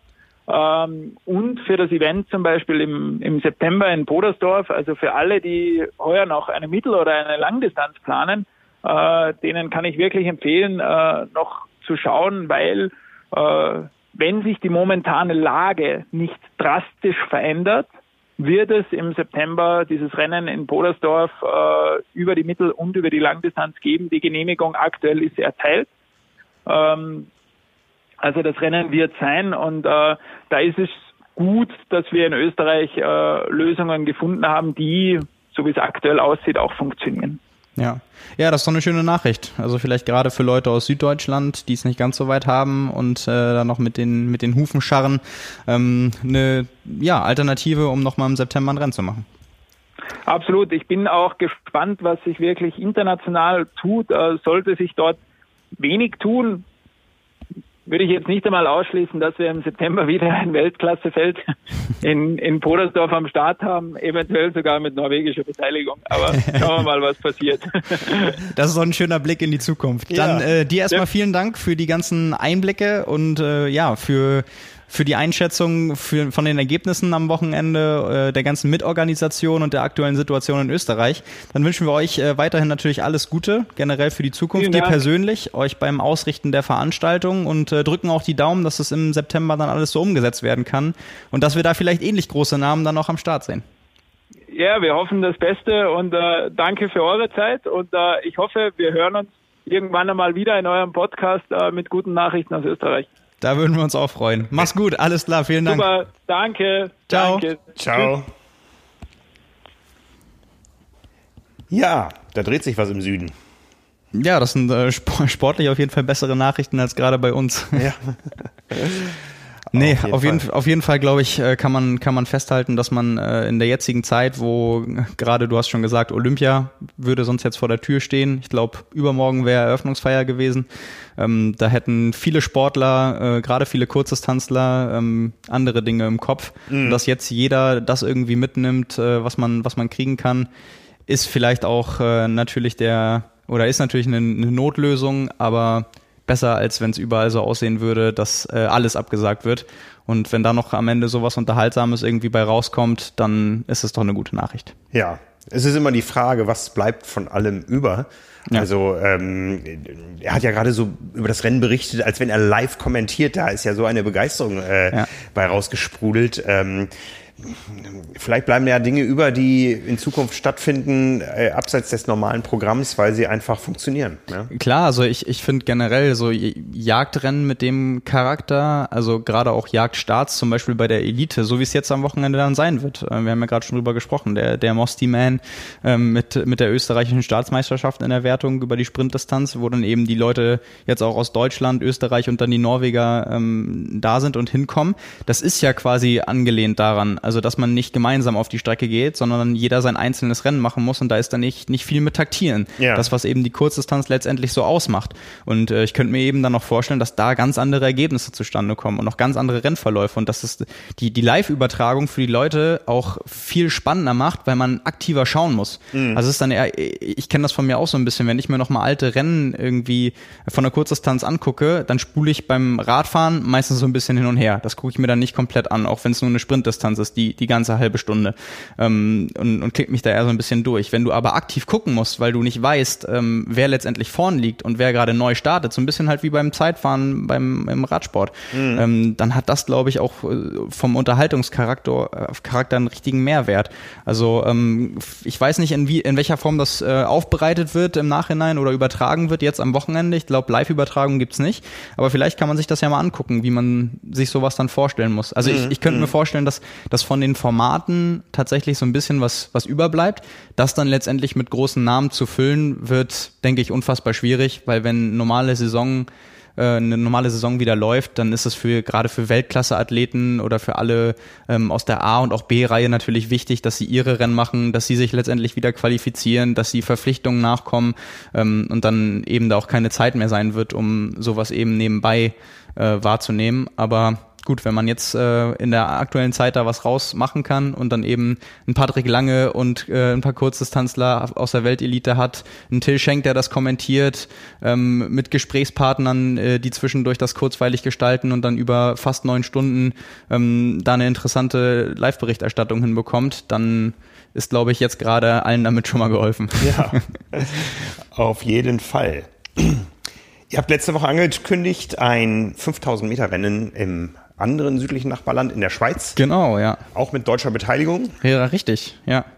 Ähm, genau, wir haben letzte Woche noch gesagt, äh, Ergebnisse kommen dann diese Woche und es gab tatsächlich einen äh, Triathletensieg bei äh, dem, dem starken Feld, was da angekündigt war, mit ja unfassbar schnellen Zeiten. Also gewonnen hat äh, Dorian Connex, ähm, letzte Woche schon gesagt, den man äh, sicherlich, wer sich für Kurzdistanz interessiert, kennt ihn ähm, spätestens seitdem äh, er letztes Jahr in Bermuda das WTS-Rennen gewonnen hat.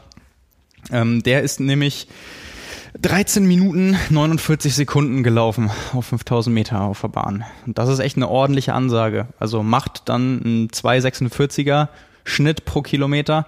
Ähm, das ist schon, ja, ich, ich muss gerade überlegen. Ich glaube, ähm, Christian Blumenfeld ist die fünf Kilometer, da war es aber auf der Straße in äh, 13,51 gelaufen. Ähm, also zwei Sekunden drüber, zwar Straße, aber das sind dann wirklich schon, ja, wenn man über die, die Namen spricht, das sind dann halt echt die weltbesten Triathleten. Und die können sich dann auch mit äh, Weltklasse Leichtathleten messen, die vielleicht nicht außer, ja, oder erweiterte Weltspitze, natürlich nicht die, die aus Afrika kommen und natürlich nicht die, mhm. die sich für äh, Weltmeisterschaften und Olympia qualifizieren. Also da lag jetzt, glaube ich, die, die Norm, die Olympianorm über 5000 Meter bei äh, 13 Minuten, 13 Sekunden. Das sind dann schon noch zwei Welten. Ähm, aber das ist natürlich sehr, sehr erstaunlich. Gerade wenn man auch die Differenz sieht, weil Zweiter geworden, auch ein Triathlet, Max Studer. Ähm, an der Stelle können wir sagen, gute Besserung. Der ist nämlich mit der Schweizer Trainingsgruppe unter anderem auch mit äh, Nicolas Spirik mit dem Rad gestürzt. Mhm. Ähm, hat sich zum Glück nicht äh, schwer verletzt, aber ähm, der ist da 13,54 gelaufen, also knapp fünf Sekunden äh, langsamer, aber und deutlich unter 14 Minuten. Und ähm, auch noch nicht äh, klingt blöd, aber auch noch nicht so alt. Also der ist, der ist mein Jahrgang ähm, und da dann äh, so eine Zeit hinzulegen, ähm, das ist sicherlich einer, der dann für die für die Schweiz auch ähm, in Zukunft richtig gute Chancen hat, was dann zukünftig WTS-Rennen und so angeht. Äh, sein, sein Teamkollege ähm, Adrian Brifford ist äh, 14,28 gelaufen und da sieht man eben mal schon, wie, wie groß da die oder ja, wie, wie groß da die Spannweite ist. Also das sind dann 6 und, nee, gar nicht wahr, 34 Sekunden. Ja, 34 Sekunden Unterschied auf 5 Kilometer macht ja, ungefähr sieben Sekunden pro Kilometer, das ist schon extrem viel. Also äh, wenn, wenn wir halt die, die, wir kennen die Bilder von der von der Kurzdistanz und von der Sprintdistanz, äh, was teilweise da äh, sechs, sieben, acht, neun Sekunden über Platzierung ausmachen. Im, Ein Gemetzel. Im, ja, im, im, im Zielsprint. Ja. Ähm, das ist dann eben da über eine halbe Minute Unterschied von der reinen Laufzeit. Klar, im Triathlon sieht das auch vielleicht nochmal anders aus und so weiter, aber das ist schon ähm, sehr, sehr viel. Also äh, der ist letztendlich damit Neunter geworden und ähm, aus der deutschen Perspektive, du hast schon gesagt, äh, Platz 17 ging an Jonas Schomburg mit äh, 14,39. Und äh, da muss man dann eben sagen, da bildet sich dann auch genau das ab, was man aus dem, aus dem Triathlon kennt. Also wie oft Jonas Schomburg schon Rennen in der WTS aus T2 angeführt hat. ähm, das hat er natürlich jetzt eben auch letztes Jahr, hat man gesehen, dass da was passiert ist. Also da mal wirklich fünf Kilometer vorzulaufen und äh, noch eine Attacke auf dem Rad zu wagen und da taktisch wirklich alle Karten, die er hat, auszuspielen. Ähm, das äh, ging da ja schon wirklich in eine, in eine sehr, sehr starke Richtung. Aber da sieht man dann eben auch den Unterschied, den es da beim Laufen noch gibt. Also ob jetzt Solo laufen oder Triathlon hin oder her, von einer 1349, ähm, und das ist ja auch die Trainingsgruppe, mit der er trainiert, ähm, zu einer 1439, ähm, das ist natürlich extrem viel. Also ähm, klar, ist ja kein, kein Geheimnis, er weiß ja auch, woran er noch arbeiten müsste, um dann noch weiter vorn zu landen. Aber ähm, das ist vielleicht eine schöne Standortbestimmung und auch Motivation letztendlich, das da zu sehen, den Abstand zu sehen und dann äh, hoffentlich zu verkürzen. Mhm. Also ein Jahr hat er jetzt noch. Ein Jahr ähm, hat er noch. um da möglichst viel rauszuholen. Ansonsten äh, wäre es nächste Woche soweit gewesen. Ja. Qualifiziert ist er und wird er auch bleiben. Das heißt, wenn alles stattfindet, dann ja, wird es im Triathlon spannend. Ja. Du hast es eben erwähnt, Nikolas Spirik, Olympiasiegerin London 2012 und zweite in äh, Rio 2016. Wollte jetzt eigentlich auch in Tokio sein, ähm, ist zu Hause im Radtraining gestürzt mit ihrer Trainingsgruppe bei einer Windschattensimulation. Gab es einen Massensturz und Nicola hat sich den Arm gebrochen. Ja. Zum Glück nicht allzu schlimm, wie sich das äh, anhört und, und auch liest. Ja, also sie kann halt, weiter trainieren, aber anders. Genau, und auch nach einer Woche schon wieder anfangen zu laufen. Im Schwimmen dauert es dann noch ein paar Wochen mehr, wie sie sagt. Aber wünschen wir auch natürlich da alles Gute. Ähnliche wie Situation wie Sebastian Kienle, der ja. auch schon wieder an die nächsten Wettkämpfe denkt und ähm, das Beste aus der Situation macht. Und wenn solche Dinge passieren, dann am besten in Zeiten wie diesen. ja, wenn man sich, ja, wenn man sich irgend, mit irgendwas trösten kann, dann, ja. dann immer damit. Das ist wohl wahr. Ja, also, damit waren wir im Süden. Wir gehen in den Südosten des Landes nach Leipzig. Wollte auch gerade sagen, ja. Wo am kommenden Wochenende tatsächlich Triathlon stattfindet. Ja. In Deutschland. Ja, ja, auch unter, unter bestimmten Auflagen natürlich, aber unter, unter anderem auch mit einem, ja nicht, ich, ich will nicht sagen Profifeld, ja. aber mit Profi-Startern auf jeden Fall. Ähnlicher Status wie Podersdorf. Podersdorf, eine der traditionsreichsten Triathlon-Veranstaltungen in Österreich. Der Leipziger Triathlon ist sicher die Traditionsveranstaltung in den neuen Bundesländern. Und äh, auch da macht man dieses Jahr keine Pause. Ja. Da geht es rund. Ja, genau, unter anderem ähm, über die olympische Distanz. Und mit am Start sind ähm, ja unter anderem äh, Per von Flerken, ehemals Per Bittner, ähm, Markus Herbst, ähm, den, der vor zwei Jahren in äh, Südafrika bei der 73 WM, oh, lass mich lügen, ich glaube, ähm, 12. ist er geworden. Zwölften Platz belegt hat, wahrscheinlich das stärkste Rennen bisher in seiner Karriere. In den vergangenen zwei Jahren auch häufiger ganz knapp mal am äh, Podium bei verschiedenen internationalen 73 Veranstaltungen äh, vorbeigerauscht, äh, ziemlich knapp. Also auch äh, sehr starker Athlet, starker Radfahrer. Äh, die beiden sind dabei. Alexander Schilling ist dabei.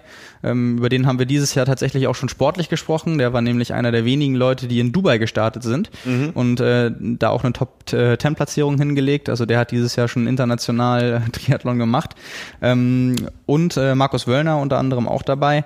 Ähm, wie das Ganze letztendlich dann aussieht, ähm, müssen wir mal schauen. Also äh, ich äh, würde mich auch freuen, wenn vielleicht von einem äh, derjenigen nächstes, äh, nächste Woche ein paar Einblicke bekommen.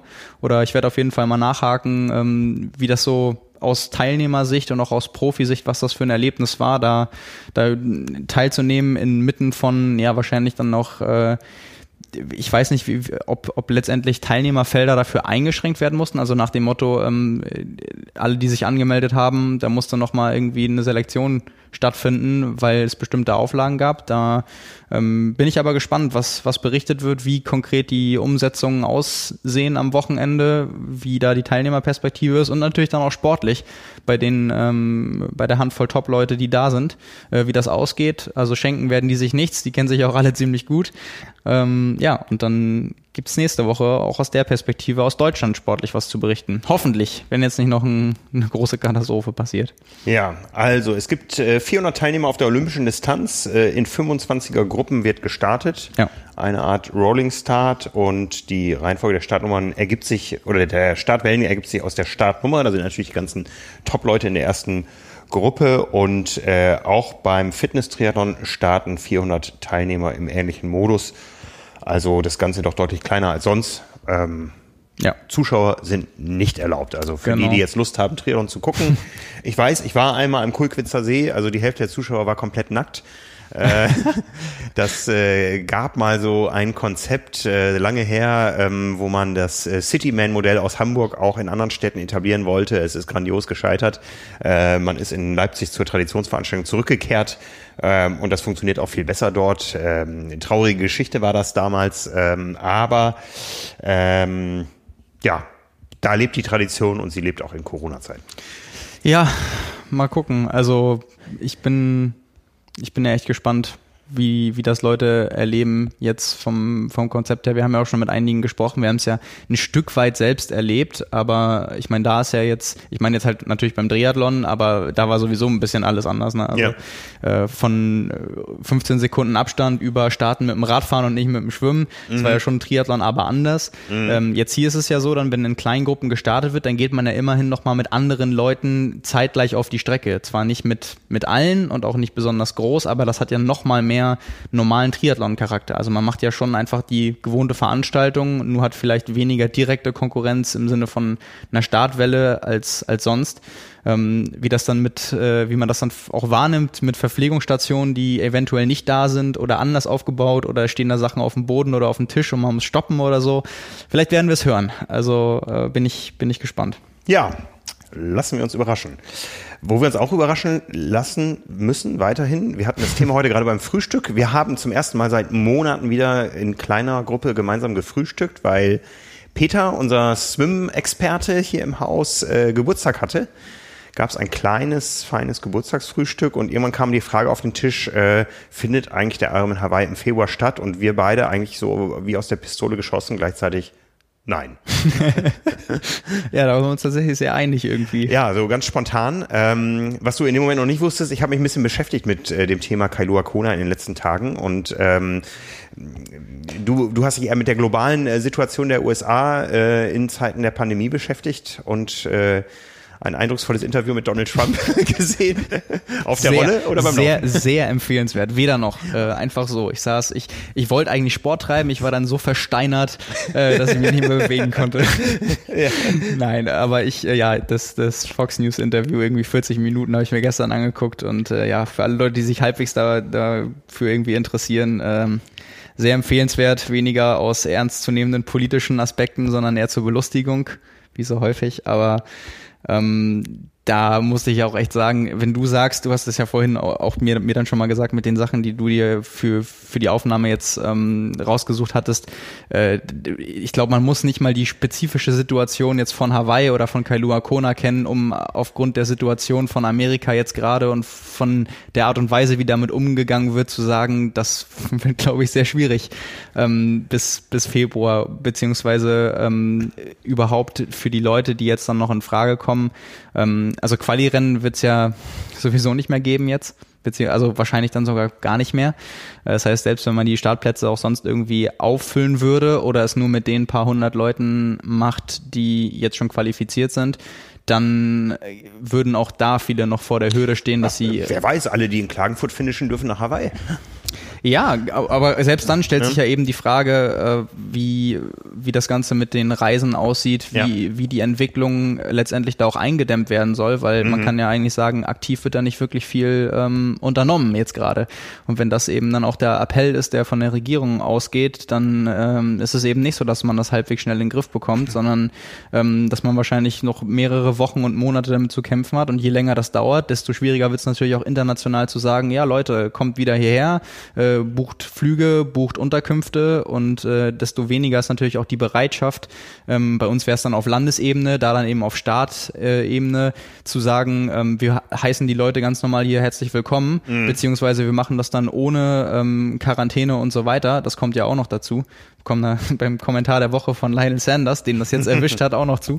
Aber ähm, das kann ja eigentlich auch keiner wollen und beziehungsweise das kann auch fast keiner leisten. Also da müsste man ja seinen Urlaub oder seine seine Zeit, äh, wenn es jetzt, wenn wir Hawaii nehmen, so weit ausdehnen, dass man erstmal zwei Wochen äh, Quarantäne da durchzieht und dann ähm, irgendwie sich bewegen darf. Das ist ja alles nicht umsetzbar. Also ja. ich glaube, da da würde es stand jetzt wirklich an vielen Ecken und Enden scheitern.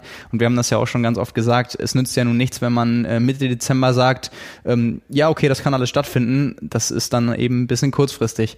Und äh, eben weil ich das nicht sehe, dass jetzt bis, bis August, äh, September, Oktober da irgendwas mit so einer Sicherheit gewährleistet werden kann, denke ich einfach, das wird sich vielleicht unter Umständen dann so verhalten wie jetzt mit Hamburg. Erst ja. neu angesetzt, Entwicklung abgewartet, es passiert nicht großartig was und äh, dann wird es eben wieder abgesagt. Ich persönlich würde mich ja riesig freuen, ich habe das letzte Woche auch gesagt, wenn Hawaii stattfindet, einfach um sich's äh, anzugucken.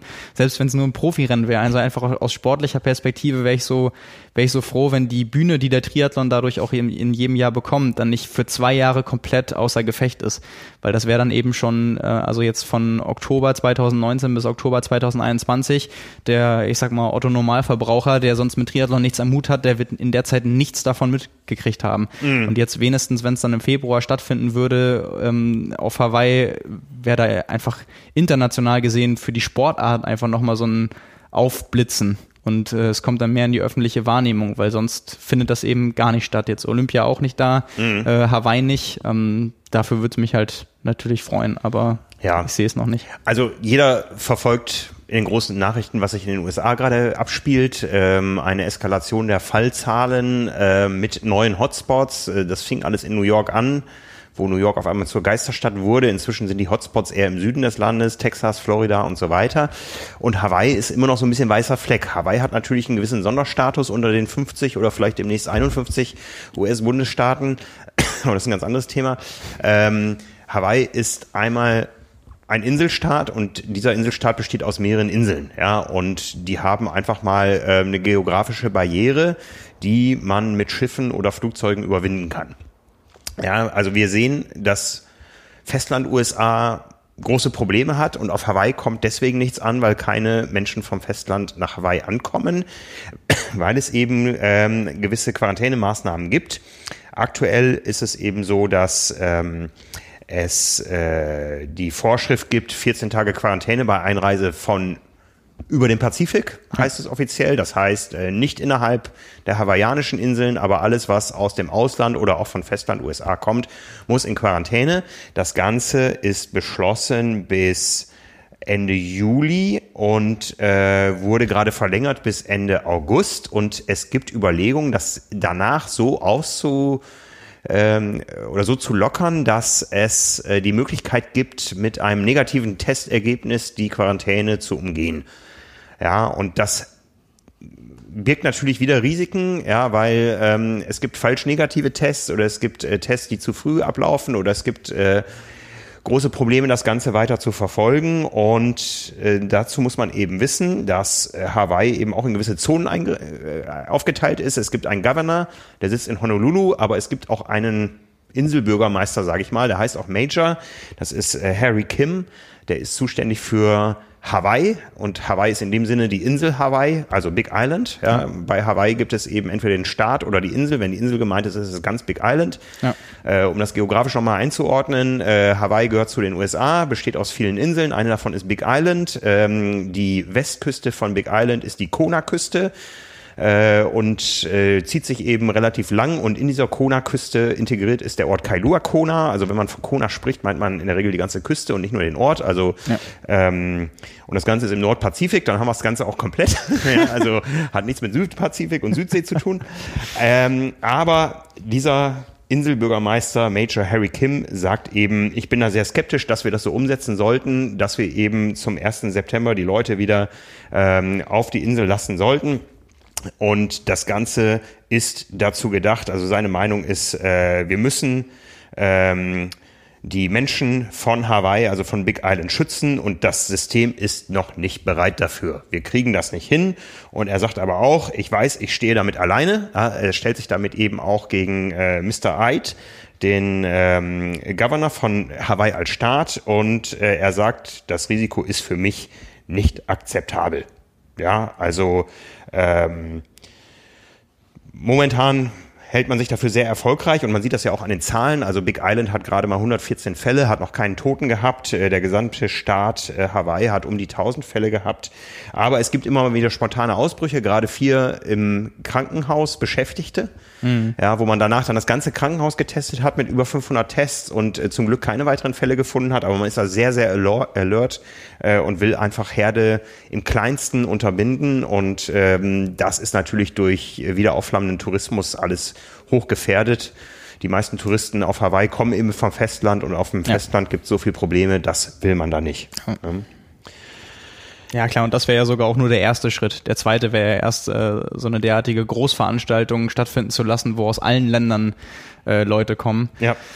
Das äh, ist natürlich dann nochmal problematischer. Ja. Und momentan ist man da eben sehr, sehr restriktiv. Man hat in den letzten äh, vier Tagen 99 Menschen eingesperrt weil sie eben Quarantäneregeln durchbrochen haben. Das ist äh, Ach, äh, deutlich mehr als in Honolulu und überall woanders. Also da fährt äh, Harry Kim eine, eine, harte Linie, aber er ist sehr erfolgreich damit und es ist unvorstellbar, ähm, dass man in einem so überschaubaren Zeitraum von jetzt bis Anfang Februar, und man redet ja über, über Januar, dass die ersten Leute anreisen, davon übergeht, dass man Leute in den Knast setzt oder einsperrt oder festsetzt ja. oder ausweist, die Quarantäneregeln durchbrechen, bis dahin, dass man die ganze Welt nach Big Island einlädt. Ja, eben. Also das, das ist schon, wenn man die Hintergründe dazu auch noch äh, kennt, so wie du es gerade ausgeführt hast, das ist ja wirklich sehr interessant zu wissen, ähm, dann kann man eigentlich davon ausgehen, also wie soll das funktionieren? Ja. Das ist, äh, Vielleicht im Ansatz wäre es noch denkbar, dass man durch irgendwelche Sonderregelungen mit, mit Tests oder so vorher das so organisieren kann,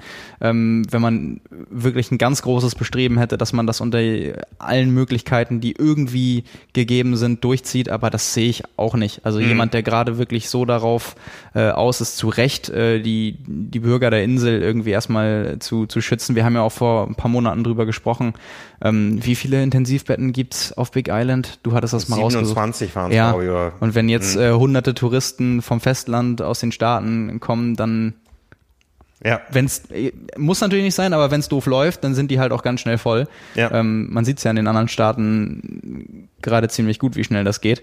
Äh, und ja klar, dann zu sagen, kommt doch alle her noch aus Brasilien und aus Europa überall und äh, ja, es ja. ist ja schwierig. also kann ich mir auch nicht vorstellen. Ja, und man braucht Intensivbetten für alles Mögliche, eben nicht nur für Corona. Ich ja, erinnere mich richtig. noch an den einen Fall eines Herzinfarkts beim Schwimmen in der Bucht. Ja. Morgens äh, der Angehörige einer Teilnehmerin, äh, großes äh, Geschrei. Äh, seitdem steht ja auch immer äh, ein Rettungswagen da in der Nähe. Ja, ähm, ja also es ist, der, Sprung wäre einfach zu groß von jetzt auf Februar, was da passieren müsste, ähm, weil man ja eben weiß, es ist noch nicht vorbei, ja. Und ähm, wir haben jetzt eben über Deutschland gesprochen, wir haben Klagenfurt kurz erwähnt, aber es gibt ja noch ganz andere Rennen, die angesetzt sind. Wenn man sich Szenarien in Brasilien und äh, da haben wir neulich drüber gesprochen oder auch das, das Ersatzrennen in Südafrika am, am 15. November, glaube ich, anschaut, undenkbar, dass diese Rennen ja, stattfinden. Ja, ja. Und äh, vielleicht ist es dann die glückliche Situation, dass es eben nicht noch mehr Qualifizierte gibt bis dahin, die man unterbringen muss. Ähm, und ich meine, ich selbst stehe auf der Startliste beim Ironman Südafrika am 14. März, aber meine Einstellung ist jetzt so, ich werde jetzt erstmal so langsam wieder das Ganze hochfahren und dann im Dezember entscheiden, äh, spitze ich es jetzt zu auf März oder warte ich eben noch weiter auf den Juni in Hamburg. Aber es hat eben auch einer unserer Anrufer erzählt, solange wir keinen Impfstoff haben, können wir mit nichts festrechnen. Wir haben ja letzte Woche auch schon gesagt, also aus sportlicher Sicht können wir ja irgendwann, je nachdem wie lange das noch geht, auch wirklich froh sein, wenn Tokio stattfinden kann. Und äh, nicht, dass es am Ende ausfällt, alternativlos und dann heißt es mhm. einfach bis Paris warten. Ähm, das ist ja war vom an, von Anfang an ja noch nicht äh, vom Tisch. Also das haben ja viele Experten irgendwie auch schon gesagt und ähm, wir haben es ja letzte Woche besprochen. Allein schon diese Aussage, dass dafür eine Lösung gefunden wurde, nämlich zu sagen, wenn es nicht stattfinden kann, dann suchen mhm. wir auch keinen anderen Termin, auch nicht 2022, auch nicht später im Jahr, sondern dann wird es ausfallen. Heißt ja schon, dass die sich damit zumindest mal beschäftigt haben. Ja. Und ob das real wird, äh, wird sich erst viel, viel später jetzt zeigen, aber es deutet eben schon vieles darauf hin, dass auch im Februar äh, im Triathlon noch nicht so heile Welt ist, dass es einen Ironman Hawaii gibt. Ja. Eine für viele Triathleten, die die Location kennen, ähm, Randinformationen war letzte Woche noch, nachdem ich mich mit ähm, äh, den lokalen News aus Kailua, Kailua Kona beschäftigt habe, dass äh, der Digby Beach gesperrt war und auch die ganze Bucht. Auch ah, okay. wegen Infektionsangst, hat aber nichts mit Corona zu tun, sondern mit einem Rohrbruch. 80.000 okay. Liter Abwasser sind vom Ali E Drive ins Meer geschwappt. Oh. Äh, unbehandeltes Abwasser äh, muss böse gestunken haben und ähm, Schwimmen war da dann definitiv mal verboten. Ja, das äh, kann man sich gut vorstellen. Ja. Ja, so viel zum Thema Hawaii. Äh, das wird uns natürlich weiter beschäftigen. Wir bleiben da und halten euch auf dem Laufenden. Ähm ich habe noch so ein paar kleine interner. Und zwar einmal freue ich mich sehr auf die Triathlon-Ausgabe 182. Ich habe letzte Woche schon drüber gesprochen. Äh, jetzt ist sie letztendlich da. Also die, unser Belegexemplar, was über den normalen Abo-Versand läuft, war heute hier im Briefkasten. Das heißt, die allermeisten Abonnenten sollten es auch inzwischen in der Hand haben. Für mich eine Ausgabe, von der ich das Cover kenne und ich habe sie einmal durchgeblättert, aber ich muss sagen, ich freue mich sehr aufs Lesen. Da sind ein paar richtig schöne Stücke drin, auf die ich mich sehr freue, die auch eben absolut richtig in Print gehören. Großer Printjournalismus, da bin ich sehr gespannt drauf. Ähm, sowas liest man nicht im Internet, da braucht man ein bisschen Zeit für ein schönes Ambiente und äh, freue mich sehr über die Geschichte über die Railers über den Triathlon, den ich ja nun selber als Teilnehmer kenne und ähm, dazu auch äh, pünktlich zum Erscheinen der Ausgabe, die offiziell morgen erscheint. Am Mittwoch gibt es auch endlich den Film aus der Insider-Perspektive vom Triathlon und ich freue mich sehr auf die Story. Ich kenne sie selber noch nicht, habe die Bilder kurz gesehen, äh, die Nils geschossen hat da, ja. aber freue mich auf die Story. Ich nehme an, du kommst drin vor, ich nicht. Ich weiß es tatsächlich nicht. Ich okay. habe es auch noch nicht gelesen. Ich habe die, ich kenne die Geschichte auch ja. noch nicht. Dann äh, gibt es News von Lionel Sanders. Äh, den hast du eben kurz erwähnt. Was äh, ja, richtig. hat es damit auf sich? Ja, der war ja äh, quasi zum, ja, es ist dann über Sommern, ähm, auf jeden Fall in seiner Ferienresidenz in äh, Arizona und ähm, ist jetzt dann nach Monaten äh, zurück nach Kanada gekommen und äh, hat dann auch noch ein Bild gepostet von seinem äh, von seiner bekannten Pain Cave zu Hause. Ich glaube, das äh, Video, wo er so angelehnt äh, an damals von MTV Crips äh, einmal mit äh, Talbot Cox da durch seine Räume führt äh, und alles zeigt, was er da so stehen hat, hat mittlerweile fast eine Million Aufrufe. Ähm, der hat dann geschrieben, wir haben es zurück nach Hause geschafft und äh, wir müssen jetzt für 14 Tage in Quarantäne. Schrecklich in diesem Trainingsraum, verdammt. Äh, und hat dann halt äh, ein Bild dazu gestellt, wie er auf seinem Laufband läuft und das ist natürlich so der schönste Trainingsraum, den man sich als Triathlet wünschen kann. Und jetzt äh, heißt es dann für 14 Tage für ihn Indoor trainieren. Also es ändert sich nicht groß was, äh, außer dass er nicht raus darf, selbst wenn er wollen würde. Ähm, nee, aber jetzt hat er halt wirklich alles da. Also jetzt ist er zurück bei seinem Endless Pool, den er in der Zeit eigentlich gebraucht hätte. Also da, er, eigentlich ist er ja wirklich, was das Schwimmen eingeht, mit der größte Verlierer. Weil zu Hause in Kanada hätte er einen Endless Pool gehabt, dann war er in den Staaten und äh, es gab Poolverbot. Also ähm, ja, aber der muss jetzt auch dann eben in, in Quarantäne. Aber ist ja auch für alle Szenarien ausgestattet. Mehr braucht er ja nicht. Ja, du hast ein großes Interview geführt mit seinem Trainer. Genau, was ja. in dieser Ausgabe 182 äh, zu finden ist. Ja, wie gesagt, ich äh, habe da ein paar spannende Abende vor mir. Ähm, ja, glaube ich, auch eine, eine schöne bunte Mischung geworden. Also wir haben ja noch relativ aufwendig ähm, den, den Schuhtest zu den Carbon-Schuhen gemacht mit äh, sechs beziehungsweise sieben verschiedenen Modellen. Ich glaube, äh, andere Themen, die auch so ein bisschen tiefgreifender noch da drin sind, sind einmal äh, Depression, ähm, Neuroathletik. Ähm, hat unser Kollege Bengt vor Wochen ähm, Athleten dabei besucht in, wo war's, Würzburg. Ähm, einen Tag Regensburg. begleitet, äh, Regensburg, ja, ähm, einen Tag begleitet. Also ich glaube, das äh, schon diesmal eine wirklich schöne, schöne Mischung geworden. Ja, ich freue mich drauf. Ich habe vielleicht jetzt ein paar längere Abende vor mir. ähm, ich bin nämlich gerade auf Com-Jagd, äh, eine etwas andere Com-Jagd. Ja. Äh, ich, ich, äh, hat's was mit, äh, womit hat's zu tun? Hat es noch mit Triathlon zu tun? Äh, ja, so, so, so, so ein bisschen, ja. Also es ist jetzt eine ganz schwere Überleitung. Also das Wort Com steckt drin, ja. Ich, ich jage seit ähm, äh, vielen, vielen, vielen Monaten einen kommen. Das ist quasi mein, mein Homestretch. Ja? Also es gibt eine Gerade, ähm, die eigentlich in jeder Radeinheit von mir drin ist, weil das immer die Strecke ist, die ich rein und raus fahre aus meinem Örtchen. Ähm, endet so einen Kilometer vor meinem Haus. Ähm, ich werde jetzt nicht genau die Location sagen. Die genaue Location, die gibt's erst, wenn ich den Com habe. Also die, die Strecke sind tausende gefahren. Ich stehe auf Platz zwei zusammen mit jemand anders, der aufgerückt ist. Ähm, also ich stehe nicht mehr alleine auf Platz zwei mit 53 Sekunden und der Com liegt bei 51 Sekunden. Boah. Ne, ähm, das ist machbar. Man braucht Westwind. Ja. Den gibt's im Norden gelegentlich mal. Ähm, ich bin das noch nicht mit Scheibenrad gefahren. Ähm, ich weiß inzwischen, wie ich die Kurve vorher anschneiden muss, um äh, mit dem entsprechenden Speed in die Distanz zu gehen. Und ja, ähm, also den, den Komm jage ich, aber das, äh, das, das, heißt, du machst dir jetzt immer fürs dein Radtraining besteht jetzt daraus, dir dein, dein Wettkampf-Setup fertig zu machen, dich eine Viertelstunde um Block warm zu fahren, dreimal die Kurve anzutesten beim Warmfahren in der Steigerung ja. und dann einmal versuchen, eine Minute alles reinzulegen und dich dann auszufahren. Wunderbar. Also ich kann quasi nach Hause ausrollen dann. Und ja. Genau. Äh, übrigens zum Thema Comms, ähm, auf Sylt ist es noch äh, sehr überschaubar. Äh, manche Segmente kommt man im normalen Training in die Top 10. Ja, die können da ja alle ihren Champagner trinken, aber Fitness, Fitness kann man sich nicht kaufen. Ja, genau, das so so ist es da. Vor allem ne? beim Laufen. Ja, ich glaube, ich ich kenne auch alle anderen. Außer die richtigen Carbon-Schuhe. ja, aber ich sag mal, die Comms, die lasse ich denen auch gerne. Die Leute, die ja wohnen, ja, ähm, nein, die haben sich das verdient. Die arbeiten da dran. Äh, Habe ich auch keine Chance. Da waren die Abstände dann doch deutlich groß. Aber diese diese zwei Sekunden hole ich mir noch. Aber was ich wollte sagen wollte, dieser Komm äh, führt an einer großen Wiese vorbei. Ähm, und das ist eben der Vorteil, wenn man sich lokal sportlich bewegt.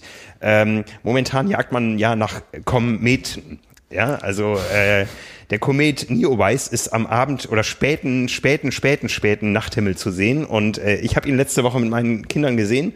Ähm, ich kenne eben, weil ich diese Strecke so oft fahre, da ist eine große Wiese, da hören die Straßenlaternen vorher rechtzeitig auf und es ist ein weites Feld, man kann also den ganzen Himmel überblicken und wir haben gestern Abend den Kometen gesehen. Also es war eher heute Morgen.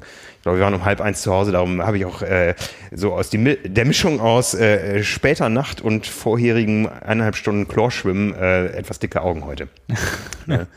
Ähm, ja, und äh, Oh, jetzt habe ich mich hier im Kopf und Kragen geredet. Äh, der Komet ist noch ein paar Abende da. Wir wollen ihn noch fotografieren und die Zeit, bis ähm, es sich lohnt, dann rauszufahren, die werde ich mit dieser Triathlon 182 überbrücken. Ja. War das jetzt rund? Nee, ne? Ja, doch, kann man, kann man rund machen. Ja. Also, Koms jagen könnt ihr jeden Tag, den Kometen gibt's nur jetzt. Also gibt's nicht oft im Leben zu sehen. Ähm, die letzten, die diesen Kometen gesehen haben, haben noch in Höhlen gehaust äh, und wahrscheinlich große Angst gehabt. Äh, alle fünf bis 7.000 Jahre kommt er wieder. Noch drei Abende, wenn das Licht gut ist, kann man ihn mit bloßem Auge sehen. Es ist wirklich äh, spektakulär, wenn man ihn erstmal gefunden hat. Äh, vergisst man es nicht. Äh, man muss ein bisschen suchen, zumal es hier in Hamburg ja auch nicht richtig dunkel wird ja. über Nacht. Und ähm, ja, also es gibt noch mal einen Versuch mit Teleobjektiv. Bin gespannt. Ja, ähm, wo ich gerade eben beim Thema äh, Zeitschrift im Briefkasten war, es gibt eine kleine Änderung bei uns im äh, Abo-Bereich. Ähm, wir haben es ja schon angekündigt und es wird die nächsten Tage freigeschaltet. Das Digital-Abo wird jetzt eben auch über unsere normale Abo-Verwaltung, über unsere Website bestellbar sein, beinhaltet auch die ähm, ganzen Vorteile, die man als MyTriathlon-Member hat. Ähm, Gerade bei der Ausgabe sieht man eben, das ist äh, Content, den man eben auch genießen kann, der auch seinen Preis hat. Ähm, wie gesagt, ab jetzt alles gleich Print oder digital. Ähm, aktuell sind online gestellt die Trainingspläne, 28 verschiedene Trainingspläne über jeweils äh, drei Monate äh, von 10 Kilometer, Halbmarathon, Marathon, äh, das Ganze in den verschiedenen Kategorien, die man von Power and Pace kennt, äh, mit Radfahren und Schwimmen, ohne Radfahren und Schwimmen, wie eben auch reine Triathlon-Trainingspläne, die auf olympische Mittel- oder Langdistanz hinzielen. Ähm, natürlich gibt es keine Langdistanzpläne für Rookies und es gibt auch keine ähm, äh, Kurzdistanzpläne für ähm, Qualifier. Also wir haben da schon auf die Zielgruppen abgestellt und dafür gibt es eben die Rabattcodes für MyTriathlon Member, eben auch jetzt im digitalen Bereich. Ähm, was neu ist, ist, dass die digitale Ausgabe immer zum Erstverkaufstag der Printausgabe startet. Das hat äh, sowohl inhaltliche als auch technische Gründe. Wir haben inhaltlich immer wieder das Problem gehabt, dass eine ganz kleine Zielgruppe schon Content hatte, äh, was eben auch Gewinnspiele und solche Aktionen betrifft, äh, bevor es die große Masse hatte übers Digitale. Ähm, das wollen wir vereinheitlichen und die technischen Gründe sind, dass eben das Abo gleichgeschaltet sein soll mit äh, Laufzeiten, mit EVTs. Da hängen große SAP-Systeme hinter bei unserem Abo-Dienstleister. Von daher ist das zukünftig so, dass Print und Digital gleichzeitig erscheint ähm, und aber auch die gleichen Vorteile beinhaltet. Das ein bisschen zum Hintergrund dazu. Äh, wie gesagt, Trainingspläne sind jetzt da. 28 verschiedene Drei-Monatspläne und seit heute auch die August-Trainingspläne. Dazu wird es diese Woche noch einen Podcast geben, diesmal zu dritt. Ähm, bisher in Erscheinung getreten bei Power Pace sind ja vor allen Dingen der Coach Björn Giesmann und, und ich, der das Ganze ähm, ich sag mal so, systemisch betreut ähm, und äh, da einer der beiden Ansprechpartner ähm, ist. Ähm, Im Podcast dazu kommt auch noch Anna. Anna Bruder ist seit eineinhalb Jahren Volontärin bei uns gewesen und seit diesem Monat eben Vollzeitredakteurin, voll ausgebildet quasi von uns. Kennen die Leute, kennen die Leute. Ich habe auch schon mal mit ihr Carbonlaktat gemacht. Genau, ja, das stimmt. Ne? Und morgen machen wir eben den Podcast zu dritt, äh, Björn, Anna und ich, weil Anna eben auch Laufenthusiastin ist und es sehr viel um das Thema Laufen geht. Es wird in diesem Podcast gehen um das Thema ähm, Marathon im Herbst und braucht man dafür 30 Kilometer Läufe. Simon wird sagen ja. Ja. Äh, Coach Björn wird was anderes sagen und ähm, darüber werden wir uns unterhalten. Der Podcast geht dann am Donnerstag online. Jetzt hast du mich getriggert. Ich wäre jetzt auch gern dabei. Kriegen nee. wir hin. Ja. ja. bin ich gespannt. Hör ich mir an. Du kannst dann Kommentare drunter schreiben. Genau. Ich bin dann der erste Hater. Direkt Daumen runter und sagen, was erzählt Björn denn für einen Quatsch? genau. Ja, äh, damit wären wir mit unseren Themen durch, aber wir haben ja natürlich noch unsere Kategorien. Genau, womit wollen wir anfangen? Ich habe hier gesehen, ich habe bei, bei ich habe die Frage der Woche in eine falsche Spalte geschrieben. Ich weiß nicht, ob du die überhaupt schon entdeckt hast bis, bis jetzt. Die steht ganz oben drüber, ne? Ja, genau. Ja, ja das äh, war mein Fehler. Ich habe mich nämlich gefragt, oder wir haben uns letzte Woche gefragt, du warst ja im Urlaub, ähm, beziehungsweise es ist auch schon angefragt bei Ironman, wir haben noch keine Rückmeldung bekommen. Was passiert mit den 1000 Euro, die die Profis ähm, 2020 für ihre Lizenz bei Ironman gelöst haben? Oder 1000 Dollar oder was auch immer das ist. Du löst ja eine Profilizenz bei Ironman, zahlst dann eben die Summe mhm. und hast dann ja eigentlich damit erworben, dass du bei den Rennen in dem Jahr überall dich anmelden kannst als Profi. Da ist es ja dann anders. Du zahlst eine Summe und kannst theoretisch ja, eben halt praktisch natürlich nicht, aber theoretisch jede Woche ein Rennen machen. Also du kannst dich überall registrieren. Was natürlich das Dilemma ist, worüber wir letztes Jahr viel geredet haben, dass Profis jede Woche auf einer Startliste stehen und dann ja. nur einen Start wahrnehmen von sechs Gemeldeten. Ähm, aber jetzt, wo quasi nur bis März äh, Rennen stattgefunden haben, also Neuseeland gab es ja zum Beispiel noch ähm, äh, ich glaube, das war dann Anfang, Anfang März in Taupo und das war so mit das letzte große Rennen, was stattgefunden hat von Ironman. Und seitdem ist ja nichts passiert. Also Lass mich raten, die deutschen Profis können, äh, können die 1000 Dollar aufs nächste Jahr übertragen lassen oder sich einen Gutschein ausstellen lassen. Den sie dann einlösen können, wenn sie nächstes Jahr noch Profi sein wollen. genau. Nee, aber ich habe also ich habe mich das tatsächlich gefragt, ähm, ob ob das jetzt wirklich so ist, dass man für nächstes Jahr dann schon bezahlt hat oder ob das jetzt äh, Berufsrisiko ist. Man bezahlt und äh, dann irgendwie auch sagen muss, okay, das äh, ist nun mal das Angebot, was der Veranstalter, in dem Fall Ironman, dieses Jahr leisten kann. Das beschränkt sich auf sehr, sehr wenig, bis vielleicht dieses Jahr gar nichts mehr. Mhm. Ähm, und dann nächstes Jahr ist ein neues Jahr und dann äh, muss man ganz normal die Profilizenz für 2021 lösen.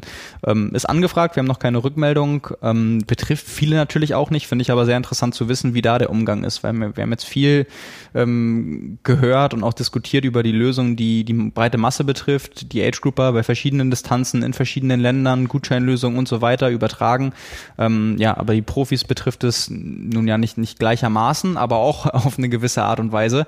Und äh, wir wissen ja auch, wie es ist im Triathlon. Für die einen äh, sind die 1000 Euro mehr oder weniger total egal. Mhm. Äh, das sind sehr wenige, aber für viele ist das dann auch eine erhebliche Summe. Und da spielt das dann eben eine Rolle, ob sie das nächstes Jahr nochmal bezahlen müssen oder ob eventuell gesagt wird, hey, das gilt für 2021 noch mit. Ja, wie ist das mit dem Startpass und mit dem Elitepass in Deutschland? Richtig, ja. Ist ja das gleiche Thema. Ne? Genau. Ich meine, Startpassinhaber haben immerhin äh, viermal im Jahr Papier im, im Briefkasten gehabt, aber ja. Ne? Also, und Elitepass, glaube ich, kostet auch 250 Euro. Ja. Also das, da ist man dann als Profi mit 1250 oder so in Deutschland schon dabei. Und dafür, dass dann quasi dieses Jahr wirklich nichts passiert ist, weil nur die wenigsten haben bis März schon ein Rennen gemacht, ähm, dann hat man ja über 1200 Euro für nichts bezahlt quasi. Mhm. Das wäre natürlich auch sehr, sehr viel für keinerlei Gegenleistung. Also da bleiben wir auch dran und verfolgen das so ein bisschen. Ähm, schauen wir weiter. Ja. Eine Frage, die wir hier jetzt nicht abschließend beantworten können, aber die ich mal in den Raum werfen wollte, weil wir sie uns letzte Woche auch gestellt haben. Ja. Genau. Und dann gibt's die Einheit der Woche und du scrollst da gerade so schön rein, da kannst du doch direkt mal übernehmen, oder? Na, ich habe ich hab nämlich eine andere als du. Ah, okay. Die habe ich nämlich eben noch hier zugespielt bekommen.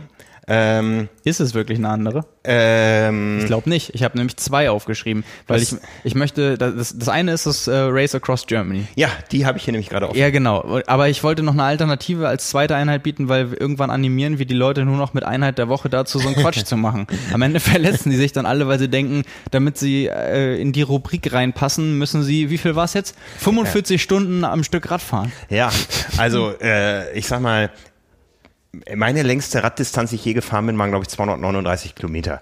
Da war ich verdammt stolz drauf. Das ist ja nichts mehr wert dieses Jahr. 300 ist ja schon Standard und äh, 400 ist gehobener Standard.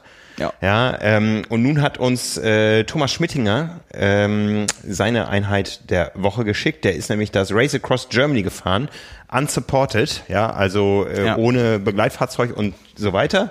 Ähm, äh, und der ist nicht nur äh, Sylt von Nord nach Süd abgefahren, sondern ganz Deutschland. Gestartet in Flensburg und angekommen an der großen Olympiaschanze in Garmisch-Partenkirchen. Sieht auf den ersten Blick nach einer relativ geraden Linie aus. Also von ja. Flensburg ging es weiter über Kiel, hier östlich an Hamburg vorbei, äh, Lüneburg durch Lüneburger Heide, Wolfsburg, Braunschweig, ähm, Göttingen, Bad Hersfeld, äh, dann ging es ins Bayerische, an Würzburg vorbei, Arnsbach, ähm, östlich, nein, westlich an München vorbei, bis schließlich nach Garmisch-Partenkirchen. Das Ganze waren stolze 1142 Kilometer und 90 Meter, äh, absolviert innerhalb von 56 Stunden bei einer reinen Fahrzeit von 45 Stunden, was einer Durchschnittsgeschwindigkeit von 25,4 kmh äh, entspricht maximal 62 kmh, eine gewichtete Leistung von 189 Watt und nebenbei fast noch, noch Everested. Knapp am Everesting gescheitert mit 8668 Höhenmetern. Da hätte er nur noch mal die Schanzenstraße hochfahren müssen. Aber ich glaube, das ist einem nach 45 Stunden im Sattel dann auch relativ scheißegal. Ja, das ist wohl wahr. Ja, dieses Jahr ändert sich alles, auch unsere Einheiten der Woche. Also kann man explizit sagen, nicht, nicht nachmachen. Ja, ja. Also, ähm, ja, äh, äh, das Höhenprofil sieht interessant aus. Es sieht fast nach einer gleichförmigen Rampe aus mit ein paar Zacken in der Mitte. Ne? Also mich würde mal interessieren. Nord-Süd-Gefälle. ja, wenn er nächste Woche den Weg zurückfährt, wie viel schneller er ist. No pressure. Ja, genau. Ja, also äh, Kudos an Thomas Schmittinger. Ähm, ja, das, äh, das ist krass. Ne? Also ähm, schwer zu toppen. Ja, das ist wohl wahr. Also zumindest was, was so Distanz und Fahrzeit angeht, äh, braucht man auf jeden Fall ein stabiles äh, Polster, eine Radhose äh, und den passenden Sattel dazu. Ja, genau. genau, ja. Ja. Ja, damit sind wir durch. Du hast noch eine Alternative zur Einheit der Woche. Stimmt, oder? ja, ich ja, pff, du, das sieht ja dagegen jetzt lächerlich aus. Äh, ich habe den den letzten langen Lauf von Sam Long genommen. Sam Long ist ja so der neue Trainingsweltmeister äh, auch schon auf Kosten von einem Kurzvideo ähm, von, von Josh Amberger und äh, Sam Appleton, die ihn da so ein bisschen ähm, ja, spaßeshalber hochnehmen, ähm, dass er äh, ist, ist Sam Long sein Spitzname als Triathlet? Nee, oder, nee, der heißt oder so. ist er wegen dieses Namens Namen zum Triathlon gekommen? Wahrscheinlich. Ich komme immer beim Radfahren an einem Obsthändler, der heißt Herr Früchte nicht vorbei. da stellst du dir die Frage jedes Mal. Ja. Irgendwann musst du mal reingehen und fragen. Ja, genau. Wissen Sie, ich fahre hier jahrelang vorbei, weil Sie sich schon immer mal fragen wollte, heißen Sie wirklich so? Ja. Nein, ähm, aber der, ähm, was wollte ich gerade sagen? Genau, die beiden machen halt so ein bisschen Spaß und sa sagen, er, er trainiert wie Tarzan und raced wie Jane.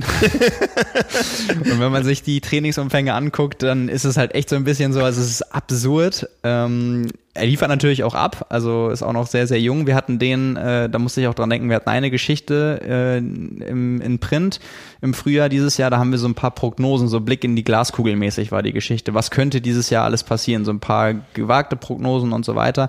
Und äh, hatten dann in dem Atemzug auch eine Geschichte mit so Watch These Kids, also Leute, die man dieses Jahr wirklich auf der Rechnung haben sollte. Und die Namen kennt man vielleicht nicht, aber da sollte man sich nicht wundern, wenn die bei größeren Rennen auch auf dem Podium landen.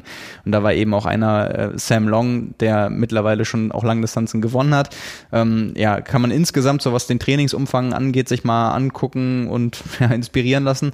Ähm, ich habe jetzt einfach mal so beispielhaft, es ist nicht, nicht Bäume ausgerissen, aber einfach jetzt gerade eine Aktivität bei Strava auch irgendwie als Ironman-Vorbereitung äh, zu bezeichnen, finde ich schon irgendwie spannend. Vielleicht will der auch nochmal was in Eigenregie machen. Also zuzutrauen wäre es ihm auf jeden Fall, weil der macht jetzt gerade wirklich spezifische Sachen auch schon. Also das war jetzt dann sein langer Lauf, da ist er 33 Kilometer gelaufen, ähm, da drin 90, ähm, 90 Minuten quasi Tempo-Dauerlauf mit relativ vielen Höhenmetern. Er trainiert in Colorado ähm, mit äh, irgendwie äh, 3,38er Schnitt, also schon sehr, sehr zügig und dann mit Ein- und Auslaufen. Ähm, ja, ich weiß nicht, ob das dann noch so die Hoffnung schon ist für, für den Herbst, dass da noch was äh, stattfindet. Äh, er, ist, er, wär, er wäre Titelverteidiger in Chattanooga gewesen beim Ironman, der wurde jetzt auch schon abgesagt. Äh, da hat er auch drauf reagiert, dass das sonst sein Ziel noch gewesen wäre. Ähm, er aber davon ausgegangen ist. Ähm, aber ganz ganz spannend zu sehen, auch an dem Beispiel, wie unterschiedlich Leute damit umgehen. Da hatte man jetzt jemanden wie Rasmus Svenningsen, der seine eigene Langdistanz macht und das voll durchzieht und topfit war. Dann hat man Leute, die jetzt quasi über Monate ihr Wintertraining machen, um so Grundlagen äh, zu verbessern und äh, Standardtraining zu machen und einfach nichts Spezifisches, weil es keinen Anlass dafür gibt. Und dann hat man offensichtlich die Leute, die einfach eine Saison simulieren, ohne das Rennen zu machen, aber so in dem Ablauf drin bleiben. Also das fand ich ganz interessant zu sehen. Ähm, ja, also gilt auch für uns, jeder muss da ja irgendwie seinen Weg finden, womit man auch mental am besten zurechtkommt, woran man am meisten Spaß hat. Ob man da entweder der ist, der dieses Jahr da ausbrechen will oder eben sagt, mir tut's dann auch ganz gut für den Kopf und auch für, den, für den Körper und für die Ziele, die irgendwann wiederkommen, da in dem äh, Ablauf drin zu bleiben und in der Planung. Ja, so ist eben für alle was dabei. Tja. Damit sind wir am Ende dieser Episode. Eure Einheit der Woche ist der Gang zum Kiosk. Ja, die Ausgabe 182 äh, liegt bereit. Ähm, für alle, die es äh, immer noch nicht wissen, auf der Website trimark.de gibt es in der obersten Zeile einen Kioskfinder. Da könnt ihr eure Postleitzahl eingeben und den nächsten Zeitschriftenhändler eures Vertrauens finden, der auch die Triathlon im Sortiment habt. Alternativ könnt ihr uns äh, fünf Sterne bei eurer Podcast-App hinterlassen. Wir freuen uns über jeden Kommentar, jedes Feedback. Ähm, ihr könnt natürlich auch beides machen. Wir freuen uns über alles, was äh, ihr uns zurückgebt. Lob, Kritik und so weiter. Ansonsten sind wir für heute durch. Richtig. Wir hören uns nächste Woche wieder und dann genau. erzähle ich über meinen nächsten Wettkampf. Ich bin schon gespannt. Ja. Alles klar. Ja, vielen Dank fürs Zuhören und dann bis nächste Woche. Bis nächste Woche. Ciao, ciao.